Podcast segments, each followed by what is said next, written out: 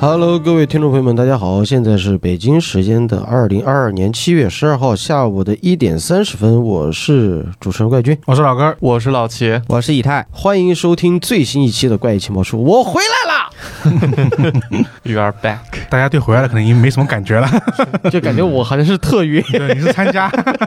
欢迎本期嘉宾怪异君。有点突然不习 惯，尤其是回来之后，居然还是个罗汉剧。好，今天我们带来最新一期的《怪异情报书》啊，这个流程怎么走？ 没啥流程，啊就你已经忘了吗？前两几句就开始了。没啥好闲聊的，来吧，直接播吧。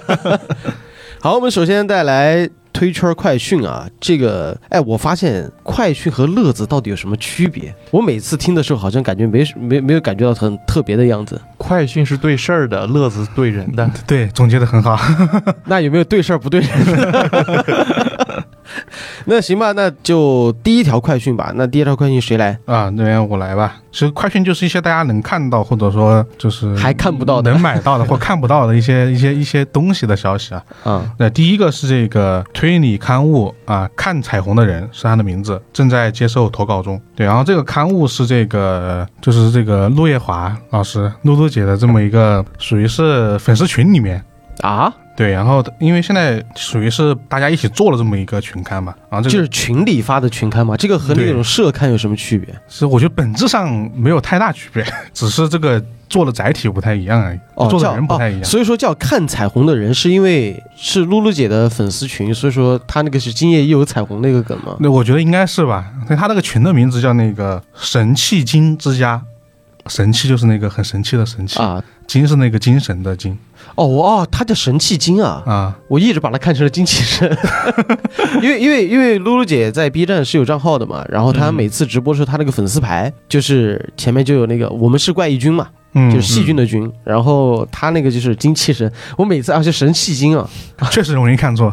对，对，然后它这个推理刊物我大概介绍一下，就是它分为四个板块吧。第一个板块是那种微型小说，就那种很短的，可能一千字呃那真的长了可能。啊，一千字都长了，微型小说就是那种三四百字的，可能就很短的，那叫段子，那叫微型小说， 段子得哦小好作笑文嗯嘛。哦哦，对，，然后呢，第二个就是短篇啊，短篇可能就是几千字都有。哎，他那个整个的故事内容都是向群友征集的，是吧？呃，对，等我说完之后我会说这个投稿的方式。啊、对，然后第三个是这个推理评论，就是常见的一些对于推理作品或者说影视作品的一些评论嘛。嗯，然后第四个是这个，他的话说了是幽默啊，你这你在这一篇章里面玩梗或者整活都可以。对，然后呢，对然后他这个投稿方式其实就是得就加的这个加这个粉丝群，啊、然后群内投稿。对，然后哦因为他毕竟是粉，就就属于是社团的社刊一样的概念嘛，你啊总你得你得就是这么一个东西。然后它只有有一个标题，就是你得带上彩虹，哦，就以彩虹为题是哎，吗？不算是 围题，那彩虹牙刷，对不起，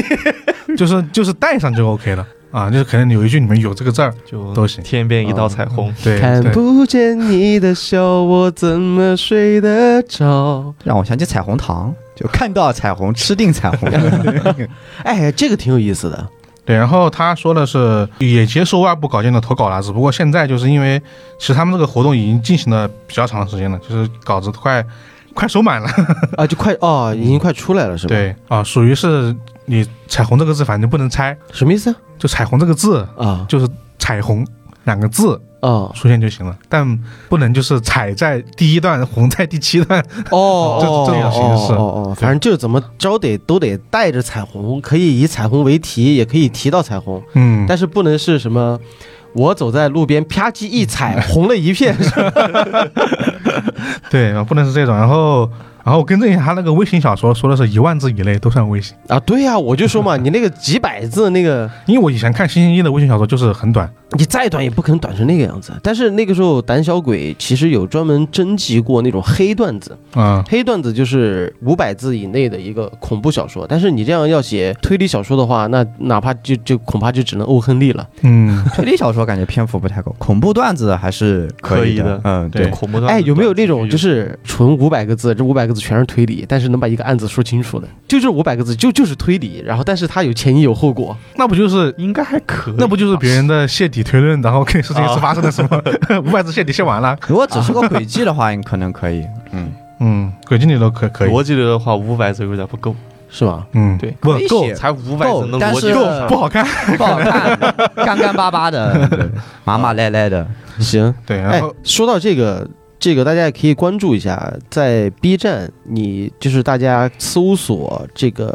神器经。啊，对我你对搜这个神器经，然后就可以听到关于露露姐他们粉丝群的那个电台，对，还有一个电台，嗯电台名字叫神奇乌托邦，啊然后后缀是推理爱好者闲聊会吧。啊，这个这做了两个期大概也啊已经有两期了，因为我知道这个事儿是因为我们最近不是在招人嘛，嗯，然后有一个简历，里面就写了，就是正在筹备录这个乌托邦的， 就他把它写在里面了。跳槽嗯是吧？没有没有没有没有，还他们因为因为这个也是一个，因为现在我不知道是我自己错觉还是怎么回事，我会觉得现在愿意就是用播客的形式来聊这种推理的越来越多了。对，因为我觉得就是用播客来聊推理是一件特别好的事儿。嗯，其实也也有原因呢，就是可能给自己难关。这个有一个参与者、发起者嘛，嗯他们这个也是我们听友群的群友， 啊是我们一呃最早建第一个听友群的听友吧，可能他可能是前十哦就进群的那种。哦挺好，挺好，挺好。对这种这种，其实大家都可以多多的，就是玩儿起来。我看到我们那个，我们不是很多群都有自己的 播客嘛，然啊后三群那个播客还去他们那儿互动了一下，啊，是 吧？对，啊，挺好的。所以说我那那那个时候就觉得，就是之前不是有一个也是一个播客朋友嘛，然后采访了一下，就说为什么要用推理来做播客？我是觉得，就推理就是特别适合做播客的。嗯。嗯，只是相对而言可能会小众一点啊。对大家可以多多关注啊。好，下一个好，接下来这条情报呢是关于国内的一部目前很火的悬疑类漫画《夏日重现》的情报，又是夏日重现，应该是在啊国内播出的，对我说 怎么、？啊不是国内的他说前面那个话的时候，怎么国内国内的一部 很啊，国内很火的一部。 你这是一个，呃就是要给语文老师批 批评一下病句的 发言。啊、夏日重现啊，对，《夏日重现》呢将确认推出主机游戏。然后关于这部作品，我觉得也不用什么多说，我感觉之前情报处已经嘖说了挺多次了。哇、神作！对，真对于是它的质量啦，漫画也好，动漫也好，我感觉咱们公司人反正看完以后都垮了，呃都劝。他他现在是分成一季一季的在播是吧？对嗯，这不然做不完啊。这嗯对，因为现在的现在的制作方式不像以前了，就分季一季做嘛。啊，这现在是十三集刚出完吧？嗯，没不算完结吧？不他算，不算他是半年番，应该会播到二十几集。 26对我那天我那天看到他那个预告，我才我才哦，原来原来哇，故事才发展到这 儿。哎，我真的看完了漫画之后，回过头来看一下，我说好漫长。啊你就觉得还要做好多好多好多集。 对啊，才到这儿。但看漫画的时候没有感觉这个故事非常的长，他的嗯，漫画信漫画的漫画还非常是紧紧凑凑的，嗯，信息量也很大。我觉得看漫画都这样，你比如说看《海贼王》 啊，凯老师都下课了，但动画才播到哪儿，嗯就总会有一种建立感吧。然后他这个主机游戏是登录什么主机？全平台吗呃？暂时没有说，他会出什么啊呀？就这个我脑袋里。横版过关游戏脑袋里全是万万代那些那些对那些 IP 改编骗钱游戏。无双是吗？ 他就盛盛平就拿个枪在就开无双，然后打一大堆的影子是吧？ 不是，我是啊我迪秀舞曲偷他一， 不是我我我我我我我上次就想说，因为上次就是你们不是做开端的时候嘛，嗯，嗯，然后你不觉得无限流就是现在那个以太正在玩的那个游戏叫什么哈迪斯，呃，他他是不是也是也也是一种无限循环 Roguelike 的嘛？有点那但个，对，有有一点儿像，然后但又只不太狼，但又不太但又像不一样，因为它的关卡是随机的 roguelike。这但是我是觉得他那种感觉是在你不停的死的过程之中积攒经 验，嗯啊，这对，对，所以说我觉得夏日重现是不是是不是那种也是那种魂那个类魂游戏？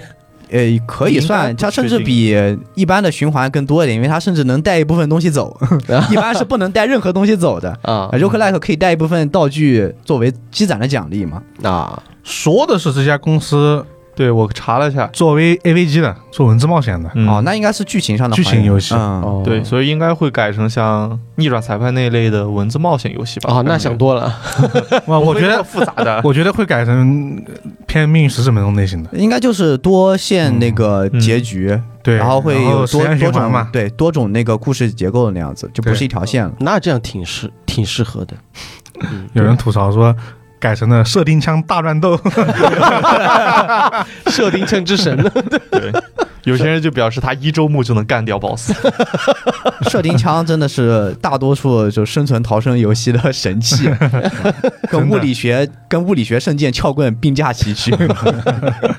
以前以前做广告的时候玩那个射钉枪，曾经想就是你们看过《死神来了三》吗？看过 那看过就有一个有个被呃射钉枪收割的那个女人，哦，啊？我觉得钉枪是吧？对，对在他在那个工具房里面那个嗯，对一对情侣吧，好像是。对对对一对，对情侣行，这个游戏有说什么时候出吗？暂时没有说，他就只说确认啊要做了，对行，所来以，说可能还得等 一会儿。这就是快讯的快之处。好，来来，赶紧来下 一个，好，下一个是我们上一期刚提到的电影啊，看他们如何逃之夭夭，提前上映了。呃，这是一部那个谋杀题材、谋杀悬疑惊悚片。啊，由那个英村脑残故事的汤姆·乔治执导的，然后大致讲述呢，在五十年代的一个伦敦呢，一个制片人要把一出广受欢迎的西区戏剧改编成一个电影，但是此时呢，发生了一个成员的谋杀事件，在一个剧团里面，这不是然后探案的组合呢，是一个厌世探长加一个非常热情的新手警察，对， 上次我们就是没头脑和不高兴组合。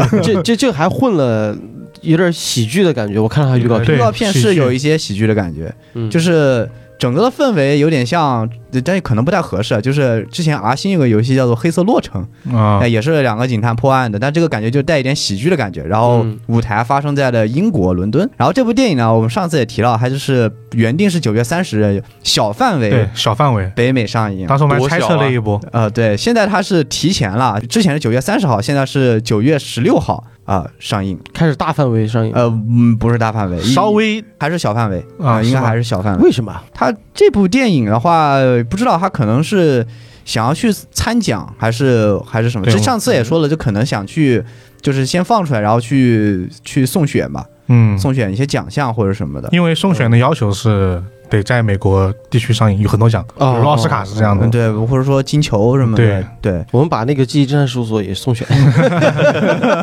它有片子长度要求的，我们长度不知道够不够。嗯 拼一起嘛。我们多信剪息是点吗花絮什么的凑一凑。对对，就这些被删掉的镜头加一加是吧？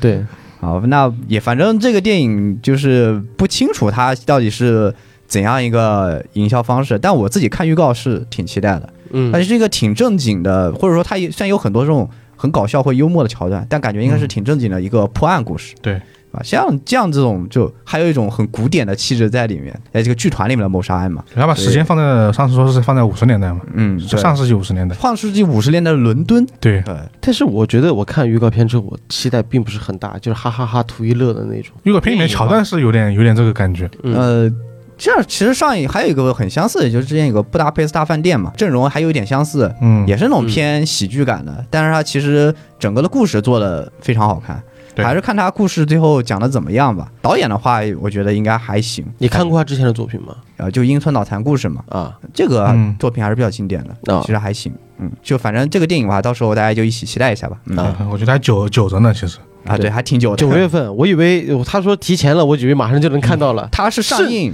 甚至能看到流媒体它是北美上映，那等流媒体 得几个没了月以后吧，嗯，啊。而且你说他参奖的话，可能会更更久。对它供应以后，对，就是大范围供应。嗯，哎，其实啊，对，说到这个，就顺便说一句啊，这个之前我我我不知道情报处有没有提到过，就是那个公寓里的谋杀案第二季已经有了，然后现在已经有三集了。嗯，对，就是那个之前那个波克谋杀波克案。摩斯案嘛。嗯，他第一集留了一个大悬念，就是好不容易这三个人组解决了一个案子了，然后结果当天晚上警铃四座，然后两个老头冲到那个女孩的房间，发现女女孩浑身是血，就蹲在那儿，面前还蹲了一个死人，然后故事戛然而止。啊，对，第二季就从这儿开开始的，所以说还挺期待的。目前为止有三集，然后我还没有时间看，对，大家有兴趣可以看一下吧。可以出完再看好吧。那接下来我这儿两条快讯啊，这个就特别快了，因为我第四季都还没看完。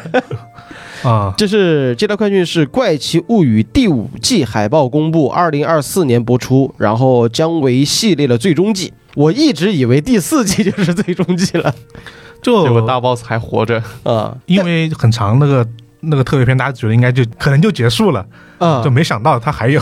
对，就是我是看到了，就是第四季这一次的那个大 boss，就是然后他突然戛然而止，然后告诉你哦，还有一个最终集，嗯，然后会隔段时间，然后结果他出来的时候我都没时间去看，然后整个第四季就围绕着。小十一他恢复能力，，对，就是找回自己超能力，然后在应该是前三季里面一直作为一个神秘人物的一个角色，就是 Zero，就零，哦，对，啊是有那么对，角色就是就是由由由他来出现，然后身边的一些朋友一个个，包括他这一季也出现了名场面嘛，就营救那个女孩放那个音乐，就是他被拖到那个呃暗世界之后，他们几个人给他戴着耳机把他换回来啊，啊，是就这个这个是，反正最后一集我还没看，然后我一直以为好像就就该结束了，因为我发现这几个人就是矛盾也矛盾的差不多了，然后成长便的当也领的差不多了，， 对，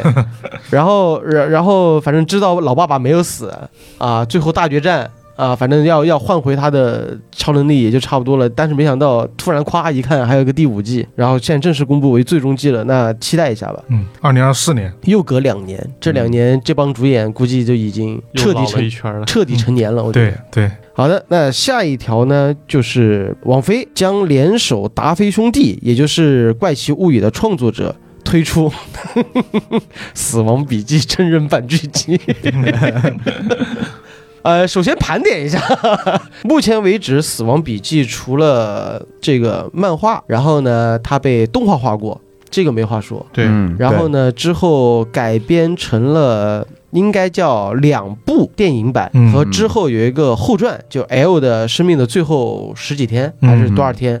然后就这是分为三部日版的电影版，对，然后日剧版有一个，嗯然后主演叫什么来着我忘了，反正就是。对于整个漫画的改动还特别大，一开始就是他画了一整集讲了夜神月捡到那个笔记本之后怂的那个样子，就他把夜神月变成了一个比较普通的一个男孩子，然后一开始就出现在了米海沙的地下偶像见见面会，啊，对，对，地地线下 live 上面，我因为他改了这个设定，我自己就没怎么看，嗯但是看过这个剧的剧朋版友的觉得觉得还还还行。好，接下来呢就是来到了网 飞，有改了点慌，说实话，对，改了一个电影版，就之前就有一个美版的《死亡笔记之》，前本嗯拍拍过一次了，对，嗯，还拍过一个死呃美版的《死亡笔记》，然后就就觉得豆瓣评分四点二，经常说，就是美国公司，你放过日漫吧，好 不好？不要再不要再改编了。就看完之后你就很想骂街，你知道吧？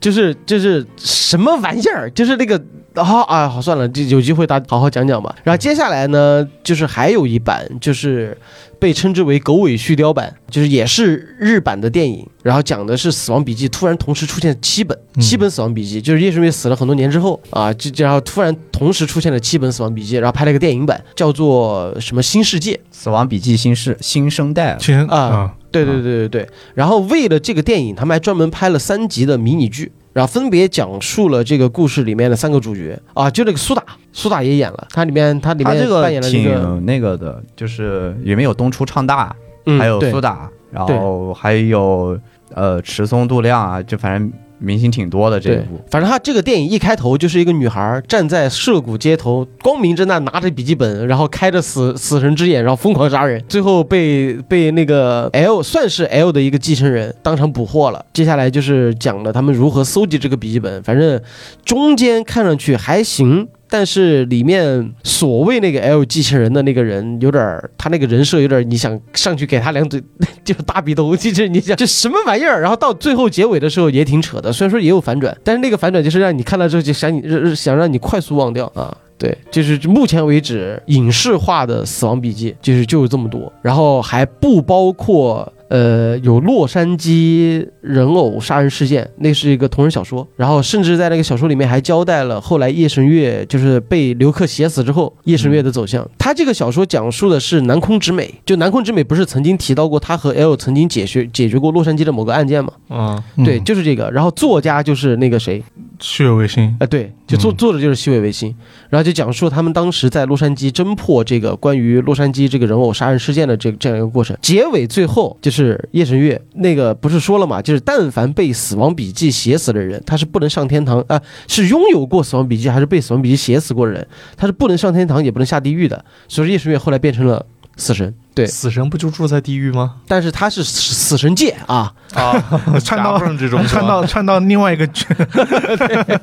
还是有区别的。所以说，这个当时这个新闻一出来的时候，所有的那个评论就说的是：想想美版的《死亡笔记》拍了个什么玩意儿，你放过他吧，行不行？对，而且虽然说它是是刚刚说是怪奇物语的啊、对，那个人做的，但是我总觉得美国人对很多日本作品的理解有些偏差有些有些偏差， 对就是首奇先怪怪的，首先就是这个最直观的例子就是《海贼王》真人版，嗯，曾经还有一部 《七龙珠真七人龙版》珠了，那 个真的辣啊这眼个我睛。记得，对。但是就是《海贼王》真人版现在有一个特别，你也是粉丝和观众之间也也算比较有争议的地方。你看，像最早公布《海贼王》真人版的时候，那个消息的时候，他还没有公布选角的时候，我们就开玩笑我们说来猜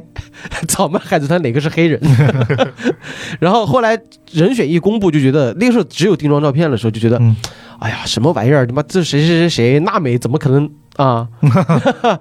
对吧？然后但是后来直到他们每个人都在就是发了动态视频的时候，觉得哇，真的还是还是挺贴人的对，。选的挺好的，而且觉得还据说，而且据说是尾田，就是专门根据了每个角色，就比如说路飞，路飞的设定就是巴西人，嗯，对，然后就根据他们每个人的那个人物背景和人物性格，尾田亲自去选的人。然后里面那个演索隆的还是演演演演山治的那个人，他是雄霸他儿子你是索隆的吧？应该是索隆，索隆那个是日本人演的，啊、对，索隆那个，就是那个那个是雄霸的儿子。然后他们每个人的那个性格都是据说经过尾田亲自挑选的，所以说到目前为止啊，当时那个选手就觉得，哎，看了一下动态，觉得还行。毕竟那个 演路飞那个人是真的，就那个脸型也像，然后整个那个气质也气挺质像很主要是气质很像，对，就那种嗯憨憨的、傻傻的，其实有有点像当初荷兰弟当选蜘蛛侠是一样的感觉。嗯然后好 之后。让人三观炸裂的来了，他公布那个船的照片，看着没像利号， 看着像加勒比海盗船，恶魔山羊号， 就是他的，我觉得其他几个船还行，就就是比如说那个金鱼海上餐厅啊什么的，它全部全部放一起的嘛，它那个摄影的，，对，然后奇迹的但感觉是梅利号是真的太写实 了，他是真的放了一个羊头在上面，就对，就很能让你匪夷所思，就就感觉朝着就是照着加勒比海盗那种那个尿性做的船，对啊，那就种然感后觉然后这个一出来，就让大家开始担心这个问题了。但是现在目前为止说的是第一季，呃，《海贼王》可能就是十三集，然后讲的是他们上那个红土大陆，就是告别拉布，然后冲上那个颠倒山的那个那个剧情到那儿， 反正都说尾田都飞都去摄影基地自己都去看了，他能能去把那个山羊头给改了吗？ 然后就是它这个整体是做的很，这个东西做的有一些偏美式化，就是它那个，尤其那个 logo，那个草帽下面，草帽下面是一个真的骷髅头，对啊，就一个有点很太惊悚写实了。就是他们说看到那个梅利号之后，都原谅了他的那个 logo 问题。嗯 因为好像他那个草帽海贼团的那个画儿，他们好像是有改过的，，就很像就是《加勒比海盗》和《海贼王》的这个结合的 产物对就有一点有一点融洽，又有一点违和，就是那种怪怪的感觉。嗯，就是你你你好像是你，你会发现老美他不懂日本人那种浪漫，他们长但老美还笑日本人，你根本就不懂什么叫做海真盗，啊真正的海盗， 你懂什么叫海盗吗？你们是虚假的海盗，我是真实的海 盗，海贼王真人版真的就是出口转内销，哎，其实其实我是真的很担心，就真的《海贼王》一出来的时候，他们 就是路飞拿着一瓶朗姆酒，然后一身脏兮兮的，就像加勒比海的那种，就一一一股子油油烟的那种感觉。这可能他们拍摄飘扬在海上，怎么可能这么干干净净呢？主要是会拍可能会拍的很就是那种昏暗嘛，像加勒比海盗那样，因为海贼王其实是很明亮的，啊，就任何时候都那种感觉，太阳很画好，风阳光很加好勒，比海盗那很亮个天永远是阴的， 对，杰克就没碰上过好天气。有后来那个第四部还是第五部，就那个叫什么？啊，去找死无对证不找不老泉的那一篇不是不老泉是全黑，啊，不老泉也你是全黑的，啊对不老泉你是看完整部电影，你都你你你是摸着黑看完的， 行吧？刚才说刚才 有点跑题跑的严重了，批批判了一波美国美国漫改，对，这美美国漫改真的就是很匪夷所思，就而且为什么为什么日本他不买过去改？就为什么非得是改的太多了吗？可能主要是海贼王日本影响力太大了，他暂时不需要，他改的改的不好，容易真的被骂。 对啊， 而且他也不太需要改啊，他改它干啥呢？嗯 动画做着，就他们的真是人他经不需验要就通过是这个真人再来拉其他的什么商业啊或者什么的，没必要。他在日本已经是顶牛中的顶牛啊，了。对啊，很啊挣钱了。行吧，那刚才那条快讯呢，就是《海贼王》真人版， 不是啊，就是说了网飞将联手这个《怪奇物语》的创作者，然后推出《Death Note》就是《死亡笔记》的真人剧集。哎呀，反正期待一波吧，希望他们别搞砸了。嗯啊，他如果就完全不按照原著拍自己的风格的故事，我觉得都也行。就看嗯，本子写的怎么样吧。对，我现在就担心他那个本子会设计的怎么样，就是那个就是那个本子，因为真的，他起码日版，他他之前就是纯笔记本，对，对，封面都是打印的，嗯，然后呢，到后来的那个新世界，就是那个刚才那个电影，就七个人那个那个那个新电影，他把那个封皮改的稍微有质感了，就是那种呃有厚度的牛皮，上面刻了那个 Death Note 那种，嗯哦，其实看着还挺酷的。但到了美版里面， 它就是撒旦的邪典， 他就是你不看这东西，这东西在地上就就很怪，就掉了一本那种，就是封面看上去就就就就是很不对劲的，就是恶魔可能恶魔笔记本。 主要是他们为了就是做本土化嘛，嗯，就是在他们眼里，就是死神的笔记本应该就会这个样子，它连接地狱 嘛，就很是克苏地狱鲁。来的东西就要这样子嘛死灵之书。好，行，那以上就是快讯了，也是要有我在，快讯就快不了。主要是是吧？批判了一波，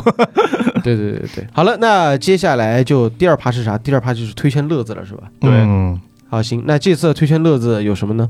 有有老朋友，好吧， 又有老 朋友，对，这回个回都有。嗯这个这临时新人啊这，林志行人老师啊，他最近发了一个推特吧，就是何金，他何金香艳老师进行电话交流，然啊，后他自己说的是聊了一波奥特曼这个事情呢很有渊源，是因为什么呢？我们之前播过一次，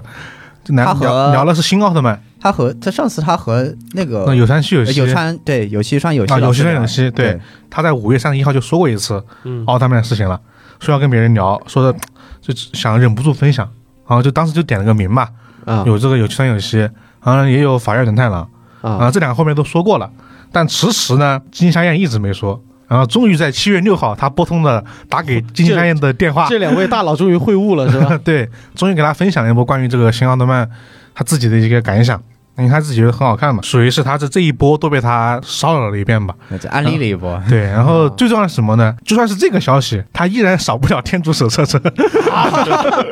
就 沉迷，就本来不想说，但本来不想说，但是那个图实在得值得说。他就是把他把首先把天竺鼠车车做了一个金项链的头发，就大家知道的那个银色那啊个、啊啊，那个那个斜中刘海啊，对斜刘海中分给它套上去了，就感觉很怪。然后呢，在那个天竺鼠车车的旁边呢，还围了四个那个奥特曼里面的怪兽，就四个怪兽把天竺鼠车车团团围住。哎，我觉得我身边有两个朋友也是奥特曼迷，一个是基丁，一个是法老。啊，吉丁吉丁也是奥特曼迷对对吗？，基丁基丁家里特别有奥特曼，呃，特别多的奥特曼的手办。然后法老就是真的是他对奥特曼是爱，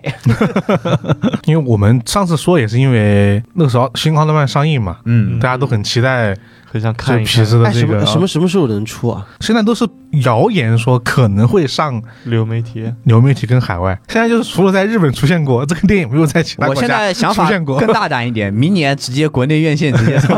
啊，太大胆了吧！有点 反正我是觉得暗夜修明这一次，就目前为止能看到秀出，就是暗夜修明跑去过瘾 去了，真人动捕扮演奥特 曼。 跑去这发也算圆梦时代了呀宣布放播放光播去了。哎，但他那个光波是我见过，是是，可能是因为我没我我我自己没有怎么看奥特曼，我因为我的奥特曼都是我记忆中最多的就是泰罗奥特曼，嗯啊，泰勒当时那是很老，上一场很小很小配的时候过的。看过的杰克泰罗雷欧。呃，昭对这昭和嗯昭和了嘛昭和时代的昭和时代主要上一场都都引进过，然后然后后来这次看到暗夜修明真人动捕那一版本的时候，我第一个感触是，射光波这么帅的吗？其实单从效果来说，其实还是后面的更好一些。只不过它那个嗯有那种年代的质感，就是童年回忆那种。嗯不是，就是我一直以为就是上，就就是那个起立举手就就哔哔哔哔就可以放光放放那光波了。这次他他居然有这种逻辑，就是那个能量蓄积，嗯对哦然后先手蓄，手打过来打在那个上面一瞬间，砰！嗯哇，好帅啊！而且那个镜头运用，这是暗夜秀明对奥特曼的理解，嗯他理解和和真自爱己自己上去自自真人动 捕，他真的喜欢，他是真的爱属于啊，他的奥特这曼。都说是老小子跑去过瘾去 了。对。他真的过瘾。所以我也看，我要能看到，我也觉得很过瘾对，。我们现在试出的前十分钟嘛，我看了之后有那个片段，真的哇好看好帅，哦，有前十分钟可以看对。前十分钟有可以看前十分钟可以看到。嗯，他应该是为了吸引就更多人去电影院嘛，嗯日本放出的，所以反正也是因为奥特曼对日本在日本引起了很多讨论吧，对，对，所以才会有这么个算是系列事件吧，对从五月三十一号持续到今 天我，现在奥特曼还没看到，现在已经开始期待假面骑 士了啊！对，因为他还有一版初代假面骑士对啊，也是暗夜修明。嗯对，哎，我记得暗夜秀明是不是拍过假面骑士？是把它拍成真的是拍成了昆虫版，不是不是他，有一版特别斜点的那个。是有过这么一版我记得是有过，但不是暗夜秀明，也不是暗夜修明的，嗯不是他吧？对但现在奥哦暗夜秀明，我觉得你看哥斯拉、奥特曼奥特曼、假面，假面骑士，特摄宇宙嘛，我特色说了啊，嘛，对对啊啊，他是真的很喜欢特色而。且而且他其实像哥斯拉那一版是我见过最好看的哥斯拉，他那个哥斯拉有点儿社会印派象深刻。反正我觉得他美版都属于本美格美了版。的好。他有点回归哥斯拉这个最英原这个始的这个那个人形中象诞生吧的初心嘛，对，嗯本来是讽刺意义多于他的就是打怪兽的这这方面的，行，这个临时老师真的是，我那天和刘谦聊也也真的三句不离临时行人。上次你不是播了吗？就是对啊，迷宫馆，对，播了这么久了，啥也没看到了， 视频还没走出来，我是真我是真没想到他会那么慢。做两周了，这不止了。我觉得，我觉得当时让我说是因为觉得那一周可能上，然后说了之后，我也过了我也这么还没上认为过两星期没看到影子，大家都忘了。对，我也这么认为，我也这么认为。但是就是这种我没有想象中，比我想象中慢好多。他他连个预告都没有发， 他他没有，他没有看到。他没有但是但是我就觉得，但愿吧，但愿这次播出来的时候能看到吧。我只是说但愿，今天已经周二了，已经过去两周了，整整两周了。对，没动静儿，动没动态静也动态也没有一个真是一点动静没有。因为他最近也挺忙的，啊。对呃，最近去了某个地方，但是很有可能啊。我只是说很有可能啊，这个嗯以上言论和没关啊，就是呃，就他起码现在我知道了，起码有两期囤货了。哦，先放囤货是吧？有可能对，，就就是比如说我和他合作那期，但我不确定会不会有，哈，这个是真不确 定啊。然后还有一期就是他最近刚好出差，然后随缘吧，随缘吧。哎呀， 嗯，就是现在就比空城计和他 哪个先上？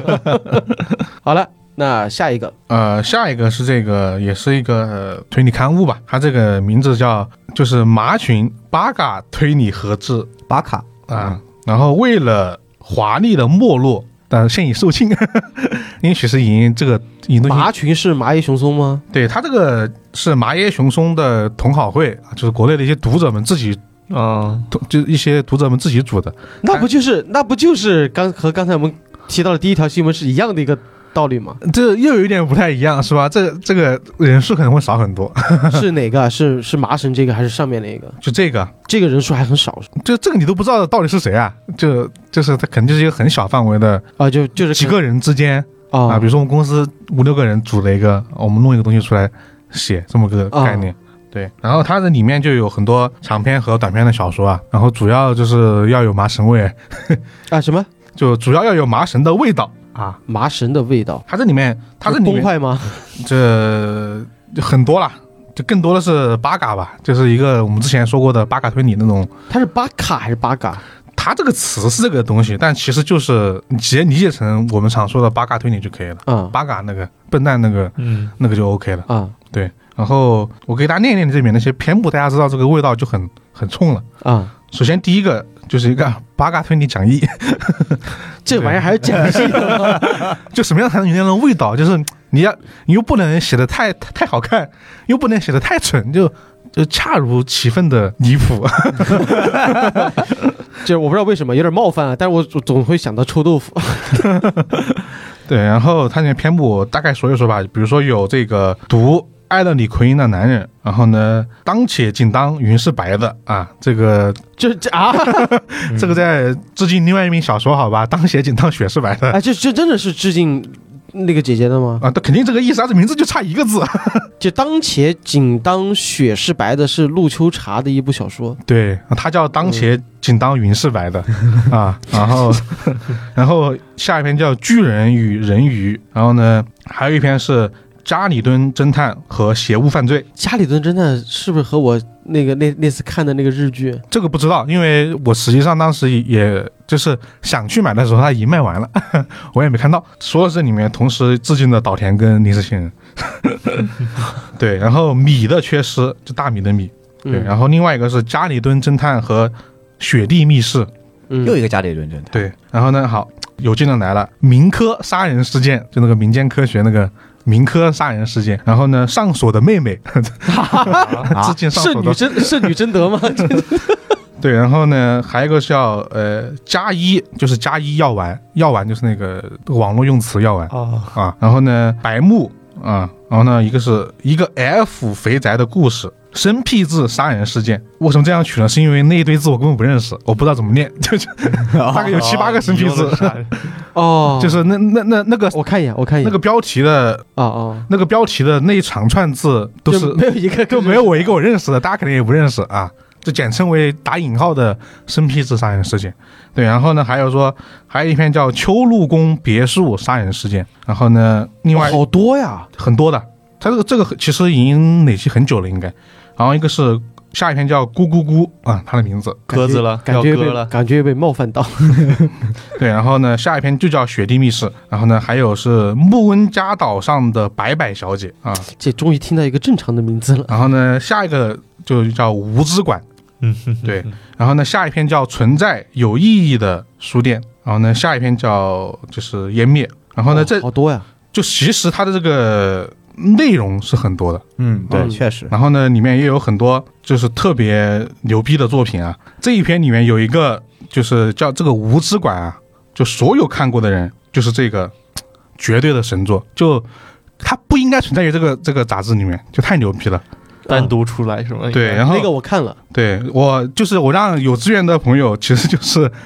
陆夜华老师啊拍给我看了一下，啊，哇神这个作，神神作，真太的神牛作。逼了，就是最牛逼的就是那个挑战读者，哦，对，对，里面有七大不可能犯罪事件，哇，这么多啊，而且那个解答真的是我见过，就是他那个谜面和解答是我目前为止看过所有推理小说里面最好的一个。这么牛逼吗？对，对这么高吗？就我觉得真的是这这这本书最最牛逼的一一个作品，看完之后我直接跪了，直接跪了。对没人敢写。疯狂疯狂拍手，你们记，你们记得之前我们在有一次讨论的时候，就是给听众朋友们说一下，就是我们其实私下我们会就是分享很多，就是也算是一个读读书交流会。他们当时给我讲那个四元馆的时候，嗯就他们说嗯四元馆很大胆啊，之前可能有人想过，但是没人敢写。嗯，就然后这篇是这个才这篇才叫真的，你曾经想过，但是你从来没想过可以这么写。对，哦，就我觉得，哎，他居然是在这么一个这个这个推理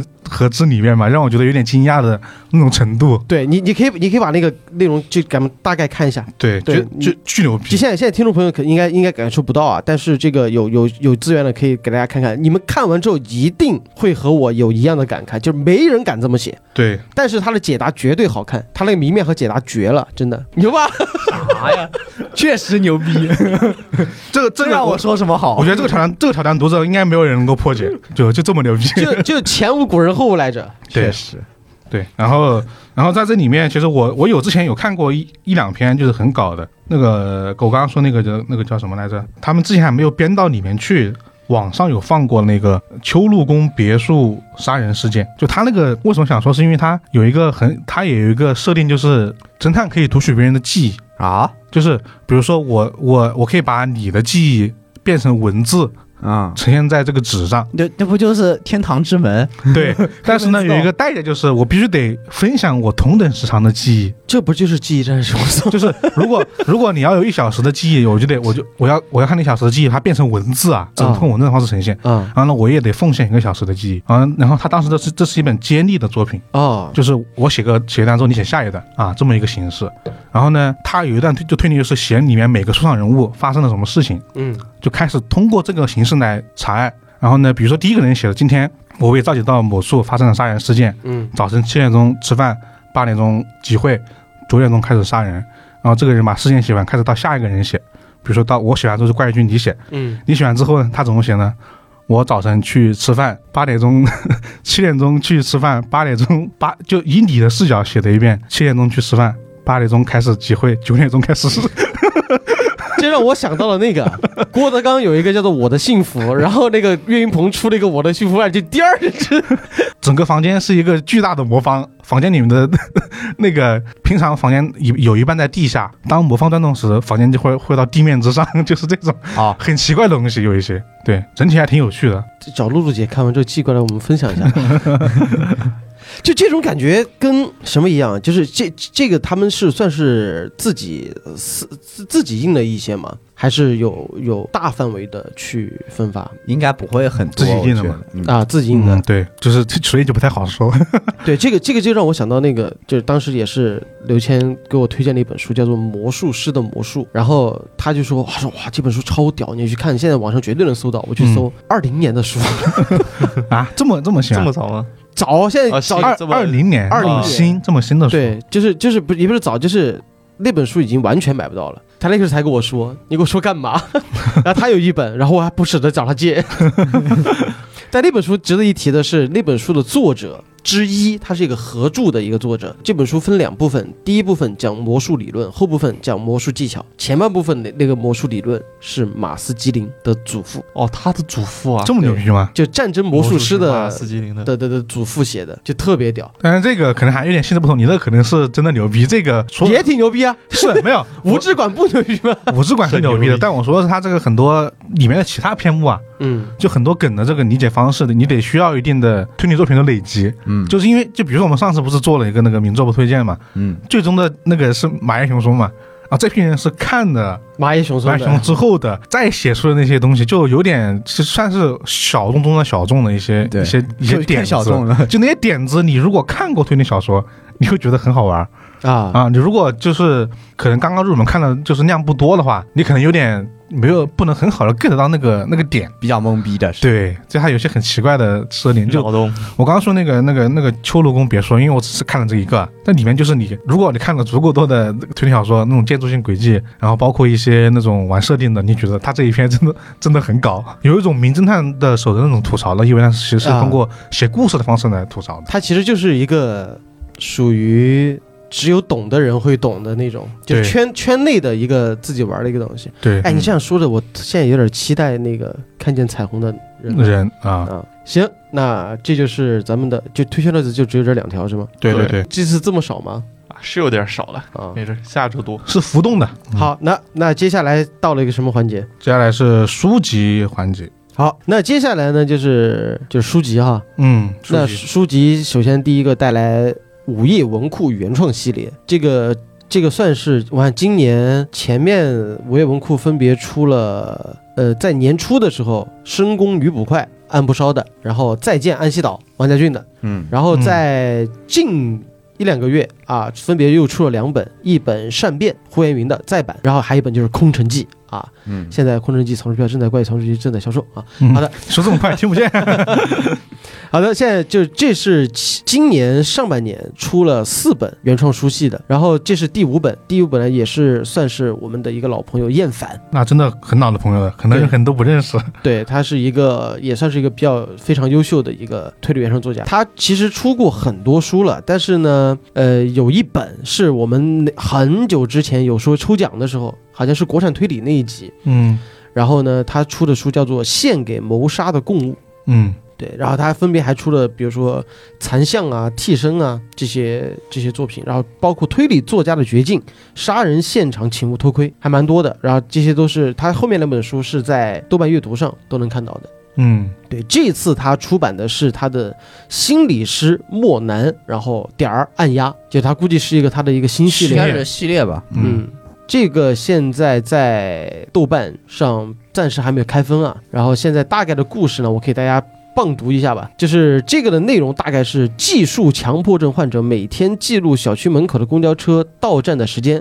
某日，他发现公交车整体大幅度延误，第二天邻居竟然陈尸家中，而他的记录成了嫌疑人的不在场证明。沉迷整形的话剧演员前往孤岛上话剧馆排练，另一名团员惨死从内部上锁的房间。呃，案发前屋内曾传出死者。奇怪的应答声，社交恐惧症患者在一款手机 App 上的帮助下，屡次成功逃离社交场合，可是这一次家宴，他却收到了“去吧，反正老爷子会死在那里”的回复。然后还有一个就是，他们不约而同的来到了让患者重新振作的心理治疗室——星光之匣，接受性格古怪的心理师莫南的治疗。治疗过程中发掘的线索却指向了一个同一个犯罪组织，这个就感觉很像他把算是一个短篇集吗？这个这这故事听上去特别像。应该是个短嗯片，它是听起来从一七年开始连载的一个短片，啊，而且是他呃，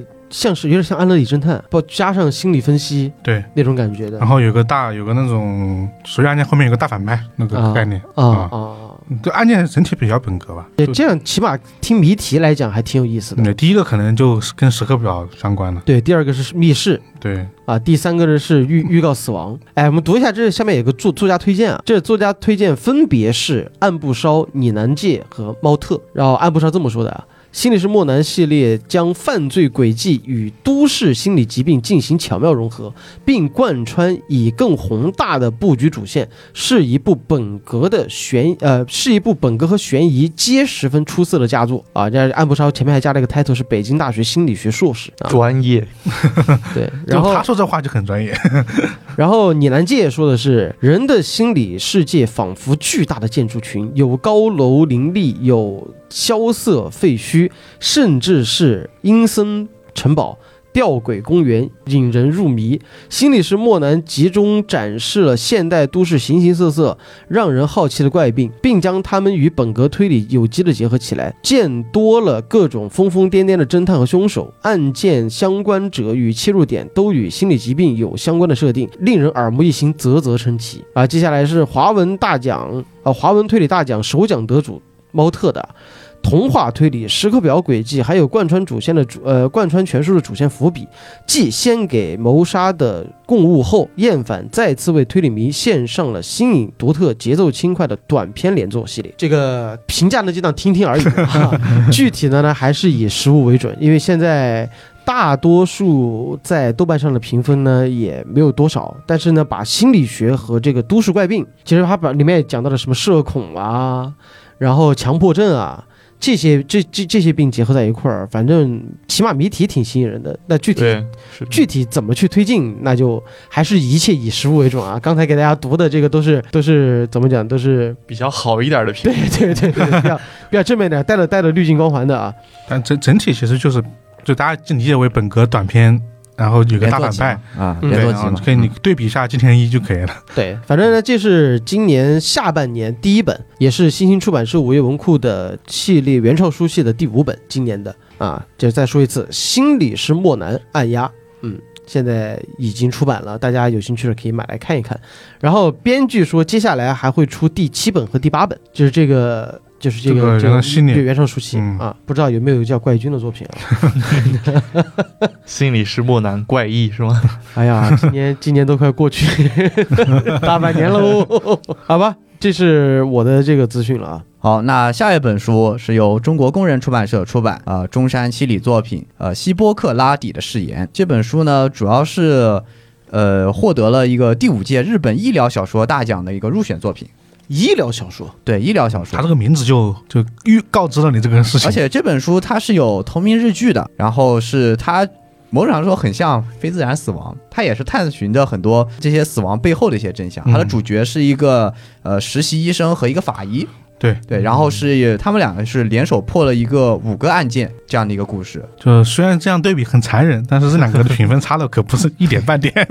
我记得当时这个剧我看了点就没看下去，对，它说实话，这剧就是我火热程度也肯定不太行，就看从看评价数上，就是一个相对有点冷门的一个剧。 就这个剧名我听过，嗯对，吧？但是确实好像因为口碑也没有说特别好啊，也对甚至没有人说它不好，我就觉得啊、应该很一般，嗯， 所以就没有那个当时也没有去看。但是这部小说的话，应该总体来说，我觉得可以去可以去阅读一下，因为小说跟剧的话，整体来说改编啊，或者说它的故事呈现方式不一样。嗯，而且这部小说它应该整体来说是呃围绕的这个医疗方面的很多的东西会阐述的比较多。而且这部作品也是中山七里的一个代表作。然后呢，中山七里呢是六一年生人的一个作者，是吧？也是挺老老资格的作者了。嗯然后零九年的时候呢，他的两部小说同时打进了这本推理真厉害的大奖决赛，然后最终以青春音乐题材的《再见德彪西》赢得大奖。然后这本《再见了德彪西》这本书，我们之前的电台也提啊到也讲过嗯提过对的也有提过。应该说他的作品总体来说应该是口碑还是相对不错的。而这本书应该是第一次引进这个国内，嗯，所以说觉得可以，就是对医疗推理啊，或者说这种法医断案这种形式比较感兴趣的话，可以去看一看。对，嗯，而且是本月出版，预计本月出版。它豆瓣信息上说是七月二号出版嗯，对，啊，应该已经出了吧？呃，我就是呃我们还没有收到样书，然后那个呃那个我们局长在这里写的是预计本 月。哎，反正现在这个疫情也挺难受的。嗯空城计是先出了电子版，再出的，对，知是识去版。啊、对对，等一下吧，大家有兴趣的可以可以等一段时间。嗯好，下一个，嗯，接下来这条情报呢是关于已故的日本科幻作家小林泰三的。我们之前讲过他的《最不难》，然后这次呢是博集天卷。将于今年八月出版他的短篇集《安乐侦探》啊。说到这部作品，看名字就可以听出，这部作品里面的主角是一个足不出户的安乐躺侦探，什么而叫安乐躺？他都不是乙了，他都不是吧坐着是吧？ 他就躺着， 这不是林肯 吗？这不是啊，不是林肯那种，林肯是因为呃身体原因，他这个是是纯粹的纯粹懒懒，沈腾？ 对。然后他面对呢，也是一些比较稀奇古怪的事件和委托人。我给大家简单说一下，就是前两章的一些剧情，不剧透的那种。你是看了是吧？我没有看，我是大致在网上，因为还没有出，哦哦，所以说我也不，但有人看的，对有人因为日看版很早嘛，因为豆瓣上面其实也是有评论的。嗯，然后第一个篇章呢叫《私生饭》，故事讲的是一个日本的 idol，说到了他男粉丝寄给他的一些关于自己的照片，就关于男粉丝自己的照片，啊而且好恶心，对，而且是粉丝模仿着 idol 的打扮女装后的照片。哇，喂麻的乌布，啊对，就是为嘛都没这么过分。 么对。而且更重要一点是，照片里这个私生饭的举动正是 idol 自己干过的事情。也就是说，这个 idol 不仅被变态跟踪了，对方还模仿他，还拍了照片发给他。哇，真的你想想那种感觉，就是恶心给恶心， 呃，就是败家怎么来着？就是恶心到 家了恶，心他妈给到家了嗯开门恶心到家了，对就这种感觉。然后随着那个私生饭一张照片寄了过来，爱豆看他的精神也开始慢慢的逐渐崩溃，甚至他觉得这个变态是不是潜入到自己的家里了，所以这个时候他决定去报警。然后就遇到了这个安乐躺，对，是的，故事梗概是就到这里，具体后续发展因为书也没出来，我也不是特别确定反。正小林泰三真的我觉得挺可惜的，英年早逝，然后是怎么回事？也好像起码我就是因为他去世之后才会才就就才正儿八经的关注了他，但这不知道这是巧合还是什么，他去世之后，国内出的书就是可能之前已经在计划里面的，多了然后就出的就很多。嗯，嗯，之前你有零星引进过几像本之经典前的，不管是那个华文二厂的《最不难》，还是新星出的那个嗯备忘录，嗯，嗯，还有这次就是搏击天卷出的这个《安乐嗯侦探》，我觉得都可以期待一下。不知道这次有没有科幻元素？有有，他第二个集第二个篇章其实就有已经有科幻元素了讲的啥呀？他第二篇呢，就讲的是职场里两个职员互相吵架嘛，然后吵起来，气急之下，A 对 B 说：“你给我有多高滚多远，不想在这家当见到你。”然后 B 结果就真的从此消失了，而且 A 问了一圈以后，发现没有人知道 B 的存在，就仿佛毕是从来没有的这么一个人。从人间补赎的那种感觉，然后他发现又自己拥有了这种能力后，还用同样的手段，就相当于是一种完美的言随法出是对 吗？，完美的犯罪手段。然后利用这点，他还抹除了自己几个看不爽的人。但是就在这个时候，他发现拥有同样能力的人还不止他，还有另外一个人，哦，就两个人就由此展开了这么一场对决。两个嘴臭 王者，退退退，斗中强者恐怖如斯。互喷阿瓦达、阿凡达。哎，对他这个他这个让我想到了，就是他这个设定让我想到了世奇，就今年的那个世奇，他不是前面有个那个叫什么三三秒钟快外外卖，你们有看吗？嗯，这怎么来说？就外卖嘛，啊就做我好好像像外卖听过这个，嗯，就他那个故事，就是突然那个男主找到一个 A P P，这 A P P 是你你下单之后三秒钟就可以给你送到，不管是什么， 《世世界奇妙物语》里面对，的是是吧奇？的，对，是奇的是。其二零二二年夏季篇的对，第一然后部然后他前面的展开还挺正常的，他们还包括摸索规律，就比如说什么什么东西是能送不可能送，什么东西不能送，就比如说去世的小狗，它只能给你送一罐骨灰 回来。啊但你要如果你描述出他当时活着的那个小狗的样景子，象对，，然后他他就等价兑换，就是他的生命值多少钱，类似于这种，反正他后面有一个巨巨巨复杂的一套逻辑。嗯，但是呢，有一个就是不是，比如说这个东西本来就属于我的，我丢了嗯，啊，然后他回来，他只会收他的运费，就是八百日元的左右，好像是还是多少，还是还是几千，反正有这么哦八一百个。回一千吧，具体对我也忘了。然后，然后之后这两个男女主就学会了用用它来互相快递，快递一些什么东西呢？就比如说，比如说我一个人飞到三亚去，啊然后我开始叫外卖，就叫把你叫过来，三秒钟你就过来了。啊，三秒钟你就从三亚啊不，你就从家里到了三亚。对对对因为你们对是婚姻关系啊，是前卡巴前前提的是你呀们是婚 姻关系。对，就哦两两两个人是两口子，对，然后就是啊互相彼此属于嘛，然后嗯就是这样互相叫嘛。然后后来他最后一个崩坏的结局就是两个人就是互相等对方不耐烦了之后，想把自己就两个人同时叫了对方。同时按下发送键，对，就是就是，比如说我想让你来我这儿，你想让我去去去去你那儿，然后两个人同时按，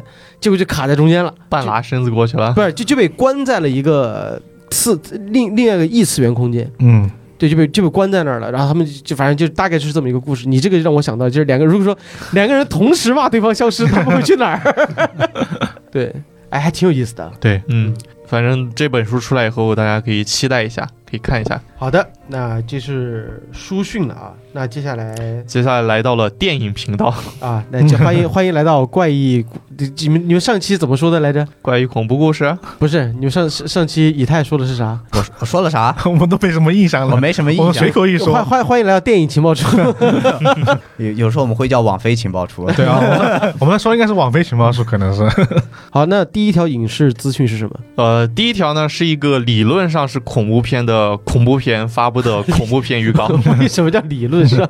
理论上是因为我看完以后，我感觉有点微，这个感电影的感觉有点微妙。然后电影的名字叫《欢迎来到神秘森林 The Movie》。然后众所周知，森林是容易发生各类好事的险胜之地， 啊？像什么迷路啊、上吊啊、犯罪啊、撞鬼啊之类的，嗯屡见不鲜。嗯嗯，然后这部电影就讲的是一个六人组摄影团队进入陨石坠落的诡异森林后遇到的一系列恐怖事件。他这个是美剧还是日剧啊？呃，是日剧，还是一个很你很熟悉的导演，啊谁？对，就是那个贞子子 VS 加椰子那的个导演导演搞下 的是来来下一条新闻， 什么？听到这个什么玩意儿？对，这部片子的剧集将于七月二十二号开播，然后剧场版将于八月二十七日上映，就两个部分 还是。啊嗯，然后我不看好这部片子的原因有两个，一个是它采用的是伪纪录片形式的拍摄方式，啊，这种形式的恐怖片最近其实挺火的，像咒 嗯像咒咒，还有去年那个泰汉合拍的《灵媒》，啊都是这种类型的片子。嗯然后说实话，伪纪录片其实很适合让观众带入恐怖氛围中，但是它不好拍，因为拍不好很容易出现 bug。就比如最典型的就是，你都死到临头了，为什么你还不？撒手？对，为什么还要拍？ 嗯对，这是一个我觉得这这这个是伪纪录片最大的一一个个痛点。问题，对嗯，对，有些电影其实处理的还好，但咒咒就处理的挺好的，嗯，对，嗯但灵媒呢就是嗯。 然后第二个点我不看好，就是它的预告片风格吧。其实我看了以后，不仅不恐怖，还有后面后半段还有一点日式喜剧的感觉。它配的 BGM 巨欢快，那个剪辑风格也是就是卡点频闪的那种感觉。嗯，中间一些特效字体也不是那种恐怖片的氛围，就感觉是个日式喜剧的片子，他这个叫欢迎来到神秘之名 The Move，就是是不是感觉是一一群就是电影拍爱好者，哦然后对，跑了那个森林嗯里面他去。说的是，其实就是有点那个，就是摄制组那对种，拍摄组的这么一个过程，拍他们拍电影的过程，那就是摄像机不要对，摄影机不要停那个意思。嗯对然后他前半段比较恐怖片，经典桥段，那种贴满了很多字符的房间，对，然后突然路边的那些东西。我但后半段他刚刚刚老西伯说了嘛，这是一个陨石降落的森林嗯，森林，它有很多超自然现 象。我记得有一幕就是一个湖泊水呃里面冒出一个巨大无比的一个水泡，就这种感觉从水底下冒了出来。对，他就就感觉不只是恐怖片的元素，啊。嗯可能元素会比较杂杂糅吧。反正呢，白石晃世这个人呢，虽然说我觉得咱们这是一个新闻资讯平台，不能带入个人太多的情绪，但是 大家挑着看吧。我是真讨厌那部剧，那个《贞子大战伽椰子》真的是他妈是个喜剧， 我就真的像之前。我讨厌一部剧，讨厌到顶点，我就想吐槽它，就是《死亡笔记》那个美版加这个《贞子大战伽椰子》，我文案都写完了，老根儿知道这个事儿，对，啊，我只是觉得好像没有什么怪军的风格，所以说我没做。但是这部剧真真的烂到我就说，就特别迷，真的让人极其迷惑。你们看过吗？ 我没有看过，我听过这个片子，确实。好，我说贞子大家一走，我说我多 多画两个，可以把可以把可以把，当然我们要再说一遍，现在不要浪费了。我对我可以简单给你讲一讲。贞子知道吧？对，知道。啊，就是但这个贞子呢和就是环节没什么关系啊，那就是就是一个就是寄宿在录像带里面的一个女鬼加一子知道吧？知道，就是一个闹鬼的恶露的那个充满了周边的一个屋子嗯啊，就是两个人的设定是谁看那盘录像带谁死，谁进那个屋谁死。嗯好，接下来就开始是两条分线，一条分线呢是有一帮人啊作死跑去那个屋子里面了，被诅咒了。然后另外那个是两个女女大学生，在一个二手的那个录像店找到一盘没有标记的一个黑色录像带，然后呢女主。啊，就是 A 啊，她说不好吧，然后 B 说没事儿，我们看看吧。一看完，然后 B 说你为什么让我看这个？嗯，然后就 A 就被诅咒了，然后接下来呢，他们就两条线就并在一块儿了，就是进了屋子的那个女孩儿和这个看录像带的女孩儿嗯开始求助一个道士，然后呢，那个道士想了一个办法， 我好像猜到了， 就是用魔法打败魔法，在屋子里看录像带是不不不不不。在在屋子里看录像带，他还行，他妈的他是直接就是让那个女孩把那个门把手把住，开门，然后啪把那个录像带扔进去， 对，一扔进去之后，也会发现一个最就是他们说，呃，要让他这两个女鬼互相打打累了，然后把他们封到那个井里面，啊，就贞子的那口井里面嘛。嗯然后 你会看到一个，就是你真的就巨搞笑，就是因为他这里面不知道为什么，他好像是为了区别这两个女鬼。就理论上来讲，你看贞子的形象是一个白白衣衣服、长长头头发发，而且特别干净的嘛，嗯对就那种呃直立的，啊，然后嗯手很僵直，然后手那个手很苍白那种，干干净净的一个长白白衣飘飘的一个美少女，就是啊就是井里面死那种那种状态。对，对僵直那种状态。然后加耶子呢，就是怨念嘛，嗯就蓬头垢面，然后有些浑身都是扭曲血，然后爬起来像蜘蛛一样嘛。嗯，嗯，然后就就这两个形象，就你你能看到一个 完全站着不动和一个到处爬的一个女的在那儿互相打， 打到最后，就这最搞笑的是，他们不是要把它封印在那个井里嘛？对，嗯他以那个录像带为媒介，那个录像带就是真的就是具象到，就是那个录像带往外喷头发，哦不，就是他把那个女鬼引到那个井边上之后，他把那个录像带往井里一扔，然后两个女鬼砰就钻到井里去，然后啪，然后他弄个什么东西把它盖住了，就把两个人盖在那个井里面了，然后就以为这样是平了，然后之后高潮来了，结果巨高潮，然后合体合体了，这样也可以， 就两个女鬼结合到一起了，然后这个时候你想想，一个僵直的人加上一个趴在地上的人，合体之后变成什么样的人 呢？站着，然后做出了张牙舞爪那个造型的那个样子，然后飘着吗？不是啊，没飘，没飘他就是一个人站着摆出那种四仰八叉那个造型，就就有点有点有点像，我这我觉得我当时脑补的时候，就看了之后第一反应感觉是他被丧尸了那种感觉。一只蜘蛛站起来了，就那种感觉。啊，就当时他不他被扣在那个井里的时候，然后整个那个井开始晃动，然后整个那个状态开始不可控的时候，我当时在想，不会合体了吧？ 然后他合体不会就真的会变成那个样子吧？我当时脑补了一下，这两个人合体会变成什么样子？结果出来之后真是那个样子，我当时就说，我操，什么玩意儿？让结局团灭啊！就是那个道士莫名其妙融合了两个日本最著名的女鬼，就这种，就这这你觉得这个片子拍的什么鬼？ 就就反正其实就不是恐怖片了。就喜剧片。当时看的时候就是感觉，但当然它其实桥段，它很多小桥段是按恐怖片来拍的，但大情节就很很怪。哎反正就就就就巨奇怪，因为之前就他《贞子大战伽椰子》的时候，那个时候就最知名的就是什么那个刀疤杰森 VS 那个那个斧头杰克嗯啊，就是黑色星期五大战猛鬼街啊，嗯嗯啊，然后还有什么铁血战士大战异形，嗯，就这种其实混搭金刚大战哥斯拉也是差不差不多的道理。但是金刚大大战哥斯拉，起码它前面有铺垫，哦，有世界观融合。但这之前那种，就是这几部电影出来之前，其实就是漫威《复仇者联盟》是第一部把次元壁融合的这么协调的一个。一个第一次尝试，但之前这这这这好像这什么玩意儿这是，对，所以说一看这个名字我就说这部剧，哎呀，行吧，大家看看吧，啊，那这个就以上呢就是刚才那个日本恐怖片啊，嗯，这个反正白石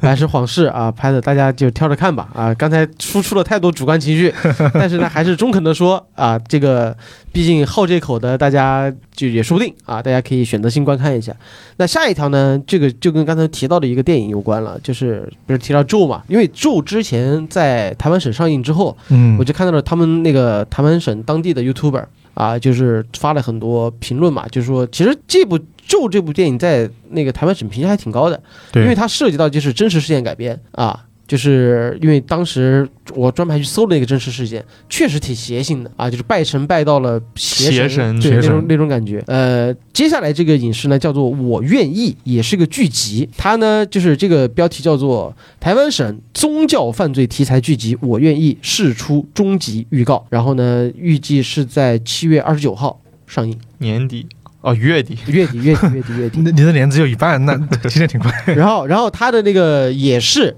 啊，噱头也是取材真实案例，讲述邪教蛊惑人心的故事嗯，啊，又是真实案例，但它我就不知道就没有那么多恐怖元素了。嗯啊，我就不知道，我就不知道那那么一个小岛啊，为什么会有那么多？但他们那儿台湾省真的多很多这种，就是这种小小宗教。我感觉可能就是一个关于就讲邪教这个这个东西的探讨这个东西的一个嗯电影吧。嗯，但是，但是并不它恐怖类型它的整体给我的感觉，它就是感觉不太好吧？因为可能我自己偏向于，比如说像是民俗，其实台湾省这么多年啊，其实改了很多就是都市传说相关的关于民俗之类的东西，其实有的还挺成功的，比如说咒啊，然后之前的红衣小女孩啊，嗯，对，这个其实还挺好的，但是呃也参差不齐嘛，比如说那个叫什么玩意儿酷威啊，酷贝那个嗯那个不算除民非俗，那个不算民民俗俗没有关系。啊对，就反正恐怖片之类的，嗯，呃对然后这次呢，其实他的主演啊，我是我没有我没有说那个就是嗯就是就是不喜欢这个偶像的原因啊，但是但是我是觉得可能会会差点意思，就是有呃姚纯耀、炎亚纶，然后还有就是中田千惠和柯淑琴都是帅哥靓女啊，所以说。就不确定是不是真的能拍出那种有味道的，但是它也是一个剧集，但是它那个预告片看上去呢，也是一个比较呃怎么讲呢？就是你当那个叫什么林心如演的那个灯，华灯初上。对《华灯初上》嗯因为可能也是有接棒这样的原因，就是它的悬疑嘛，再加上有一种惊悚元素在，嗯，再加上它这个尺度，对吧？这种必定会有尺度在，嗯，所以说我觉得大家可以期待一波。他这感觉更偏现实题材一点。对对对，因为他那个预告片感觉就是个宗教团队在在帮那些人洗脑对，嗯。啊，你怎么去脱离苦难？总的来说总去是一拯救自个展现了宗教蛊惑人心和他对，这种不好的一面。两个人应该会讲每个人的故事吧，就每个人为什么会受到这个宗教团体的蛊惑，会讲一些社会的议题。对嗯有人是被性侵，有人是被霸凌啊，这些东西他都有。对涉及的东西比较多。这种这种它的拍摄手法，我觉得就是还是偏，因为偏偏年轻年年轻观众，对嗯，可以到时候期待一下吧。对，嗯，因为他不知道他这个对于社会问题，他深挖会深挖到什么地步。对，我而且主要是台湾省，其实社会题材最近还是有一些不错的作品的，比如说有之前有一部那个《我们离罪恶的距离》，